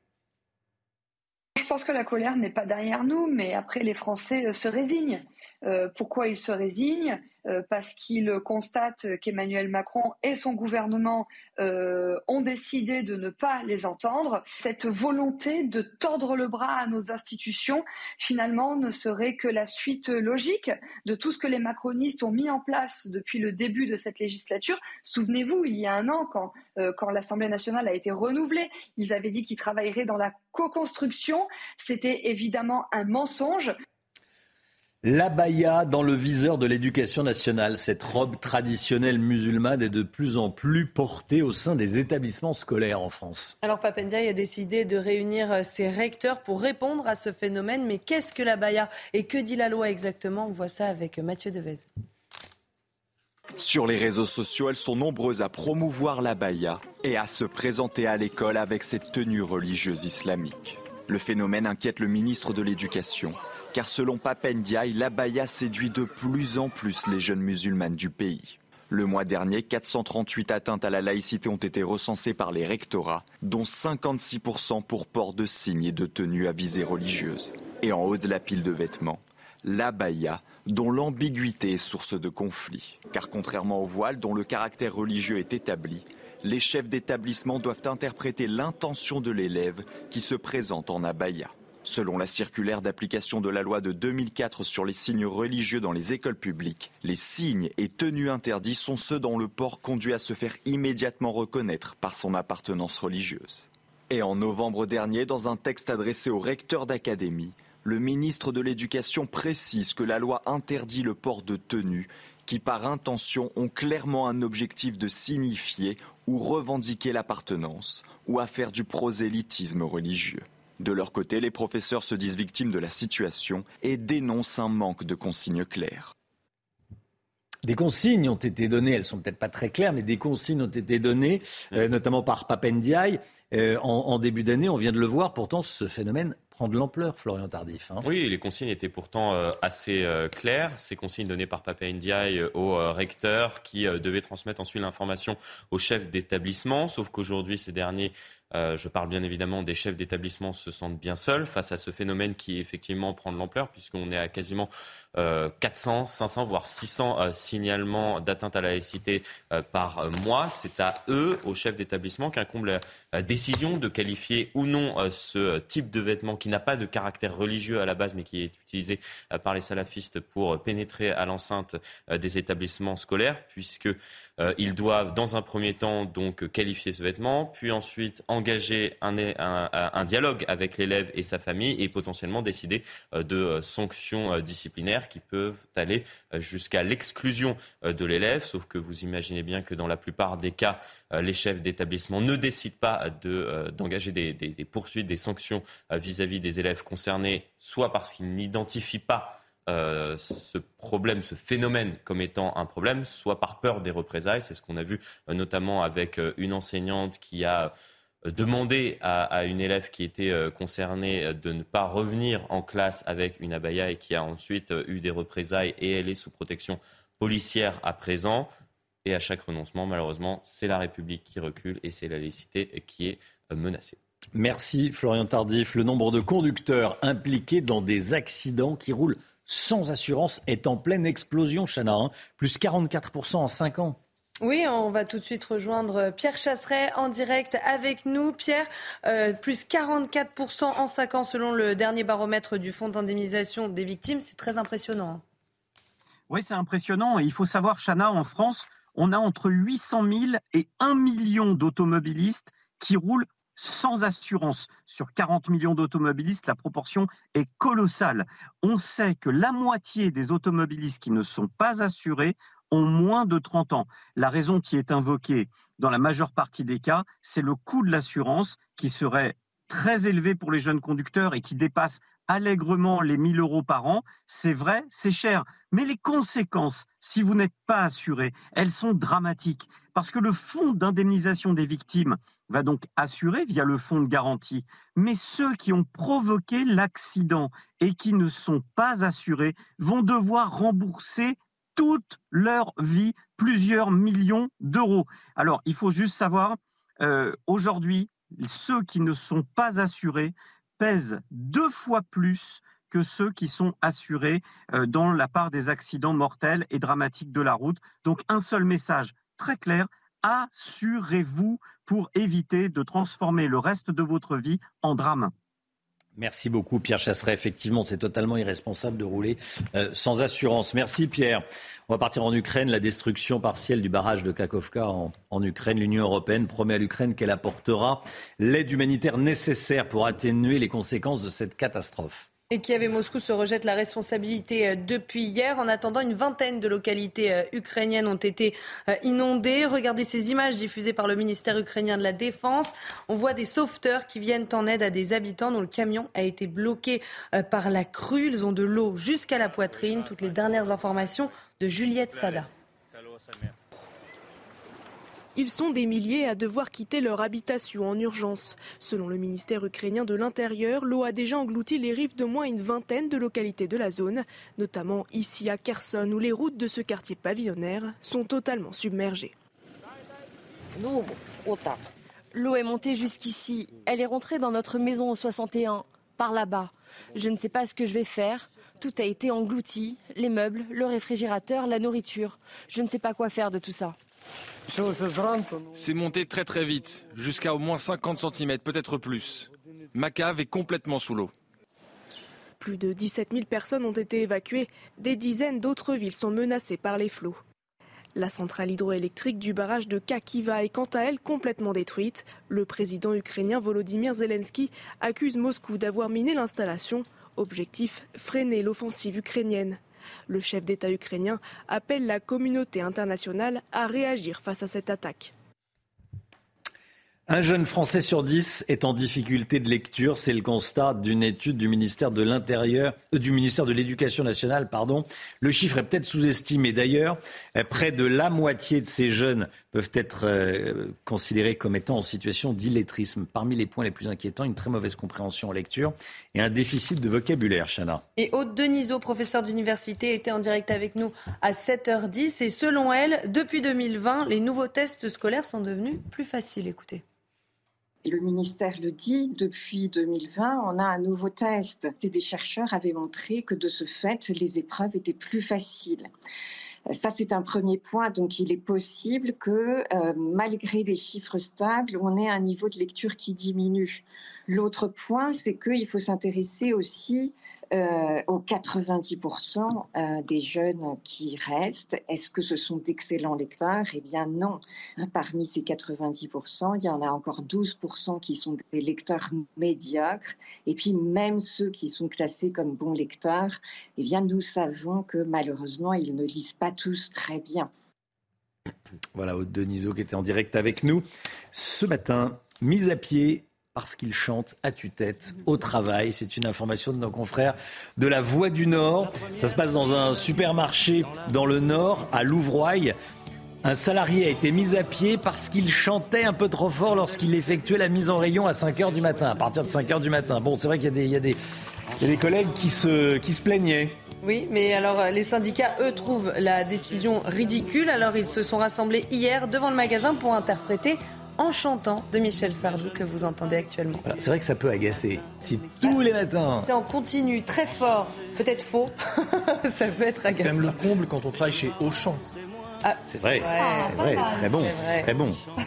Il n'y euh, a pas de thé, hein, mais euh, plutôt les Mais ça marche, effectivement, effectivement. mais c'est vrai, quelqu'un qui vous hurle dans les oreilles tous les matins, bon, il y, a eu des plaintes, je pense qu'il n'est pas licencié, ce monsieur. Il y a peut-être moyen de, de, s'arranger. Hein. on espère. On espère. On espère. Eh oui, c'est terrible cette uniformité. Oui, bon, vas-y, vous chantiez tous les matins en hurlant. Euh, bon, je pense que deux, trois qui commencent à... On chante, nous, on peut le dire, hein, durant les téléspectateurs, durant on les chante, mais on hurle pas. Ah, on hurle pas, non. Toujours harmonieux. On a chanté, Allez. On a chanté du sardou. C'est vrai, c'est vrai. On a chanté du sardou ce matin. Je viens du Sud. Effectivement, pendant, une pause publicitaire. 9h moins le quart, la santé, tout de suite. Brigitte Millot. Ce programme vous est proposé par Trontal, le vermifuge appétant en forme d'os. Bonjour docteur Millot. Bonjour. Bonjour Brigitte. Vous nous parlez ce matin d'une étude très prometteuse contre le cancer du poumon qui a été présentée au Congrès mondial de cancérologie à Chicago. Le médicament est issu, est issu du milieu marin. Vous nous dites ce matin que la pharmacie du futur sera peut-être sous-marine, c'est-à-dire Oui, on savait déjà, on utilise déjà hein, euh, la, nature hein, pour euh, de nombreux médicaments. Euh, l'aspirine, ça vient du saule, la digitaline, de la digitaline pourpre, la morphine, ça vient du pavot. Enfin, on utilise déjà. D'ailleurs, il faut arrêter de dire que tout ce qui est naturel, il n'y a pas de problème. Bah, si vous prenez de la digitaline, c'est naturel et, vous risquez oui, ou une des problèmes. Voilà, Donc, naturel, c'est donc il faut arrêter avec le naturel. Voilà. On utilise aussi euh, beaucoup la nature en cancérologie. Un des premiers anticancéreux euh, contre le cancer du sein vient de l'if du Pacifique, un arbre, donc les plantes de cet arbre, qui est un anticancéreux puissant et très utilisé depuis longtemps et toujours. Donc la nature, on l'a toujours utilisé. Hein. Euh, et en fait, les chercheurs se sont dit, mais 70% de la planète, c'est recouvert d'eau, hein, c'est de l'eau. Euh, et puis en plus, ce qui se passe dans les fonds marins, c'est avec des conditions quand même terribles. Euh, pression, température, pas de lumière, euh, il faut arriver à vivre là-dedans. Donc ils doivent avoir des capacités. Il y a 500 000 espèces différentes dans l'eau. Hein. Ça va des éponges au plancton, euh, enfin il y a, toutes des aux algues, aux bactéries. Enfin il y a, toutes 500 000, je vais pas toutes les citer, espèces différentes dans le dans les fonds marins. Et ils se sont dit, bah, puisqu'ils arrivent comme ça à vivre dans des conditions terribles, il doit y avoir des propriétés euh, chez eux qu'on ne connaît pas, qu'on va étudier. Par exemple, ils se sont dit, ben pourquoi un petit, un petit animal coloré, tout petit, qui avance tout doucement dans l'eau, etc., comment il fait pour survivre avec tous les prédateurs qu'il y a autour? Ils se sont posé la question, ils se sont dit, il doit avoir des toxines quand même incroyables. Il doit arriver à, libérer des produits pour se défendre incroyables, surtout qu'en plus, il y a une dilution incroyable du produit. Une fois qu'il largue sa toxine, elle est diluée dans l'eau, donc elle doit être hyper puissante. Et effectivement, ils ont trouvé comme ça des produits euh, très puissants. Et en fait, je vous en parle aujourd'hui parce qu'il y a eu cette, euh, annonce on, sur laquelle on va revenir, mais euh, ça existe quand même depuis un petit moment. On s'est intéressé à ça. On a quand même déjà 17 médicaments qui viennent des, fonds marins et qu'on utilise régulièrement. Des médicaments comme l'azithromycine, c'est un antibiotique qui vient des fonds marins. Euh, des médicaments contre l'herpès comme la bidarabine qui vient aussi, qui sont issus euh, des fonds marins. Il y a un médicament euh, que l'on utilise qui est très puissant contre la douleur. je ne vais pas écorcher le nom, ziconotine qui est issu d'un petit escargot et qu'on utilise déjà. Il est tellement puissant, il arrive à calmer comme ça les douleurs. On le met en injection euh, dans le liquide céphalorachidien et on arrive à calmer les gens. Enfin, vous voyez, il y a déjà des choses qui existent et il y en a une quarantaine qui sont à laisser justement. Euh, donc on, on, le voit, ça avance. Après, c'est pas simple. Hein parce qu'il faut arriver à trouver euh, les médicaments, les fabriquer après. Là, je vous raconte ça comme si c'était tout simple, on va à la pêche, et puis non, c'est pas comme ça que ça marche. Ça dure des années, ça coûte une fortune. Et là, justement, à l'ASCO, l'ASCO, c'est le grand congrès euh, de cancérologie, le congrès mondial. Hein. On a présenté, d'ailleurs, il y a eu beaucoup d'espoir, notamment en ce qui concerne le cancer du poumon. Il y a eu d'autres médicaments aussi, d'autres essais qui sont montrés très intéressants. Et là, l'idée, c'était quoi? Ils se sont aperçus qu'il y avait un... Je vais vous montrer comme c'est joli. Euh, le le tunicère... Euh, non, c'est pas celui-là. On va regarder juste après. Euh, voilà, regardez comme c'est beau. Le tunicier de la mangrove. Au début, on pensait qu'il n'existait que très loin et a des profondeurs incroyables. En fait, il y en a à Formentera, euh, donc à 6 mètres de profondeur. Donc euh, voilà. Et donc les chercheurs, ils sont allés le ramasser. Et puis après, ils ont évidemment congelé, etc. Ils sont arrivés à le synthétiser en laboratoire. Pourquoi? Parce qu'ils sont aperçus que cette euh, petite bestiole là, elle était capable, en fait, dans certaines conditions, d'arrêter sa croissance d'être comme en dormance, euh, comme si tout s'arrêtait. Euh, et donc ils se sont dit, ben, on va étudier cette propriété pour, dans les cancers, les mettre en dormance, arrêter. Et donc il y a cet essai qui a été fait sur le cancer du poumon, sur les récidives plus exactement du cancer du poumon, et qui semble assez euh, prometteur, on va dire. Mais en tout cas, voilà, on a une grande pharmacie sous l'eau, ce sera peut-être la pharmacie de demain, affaire à suivre. Merci docteur. Ce programme vous est proposé par Trontal, le vermifuge appétant en forme d'os.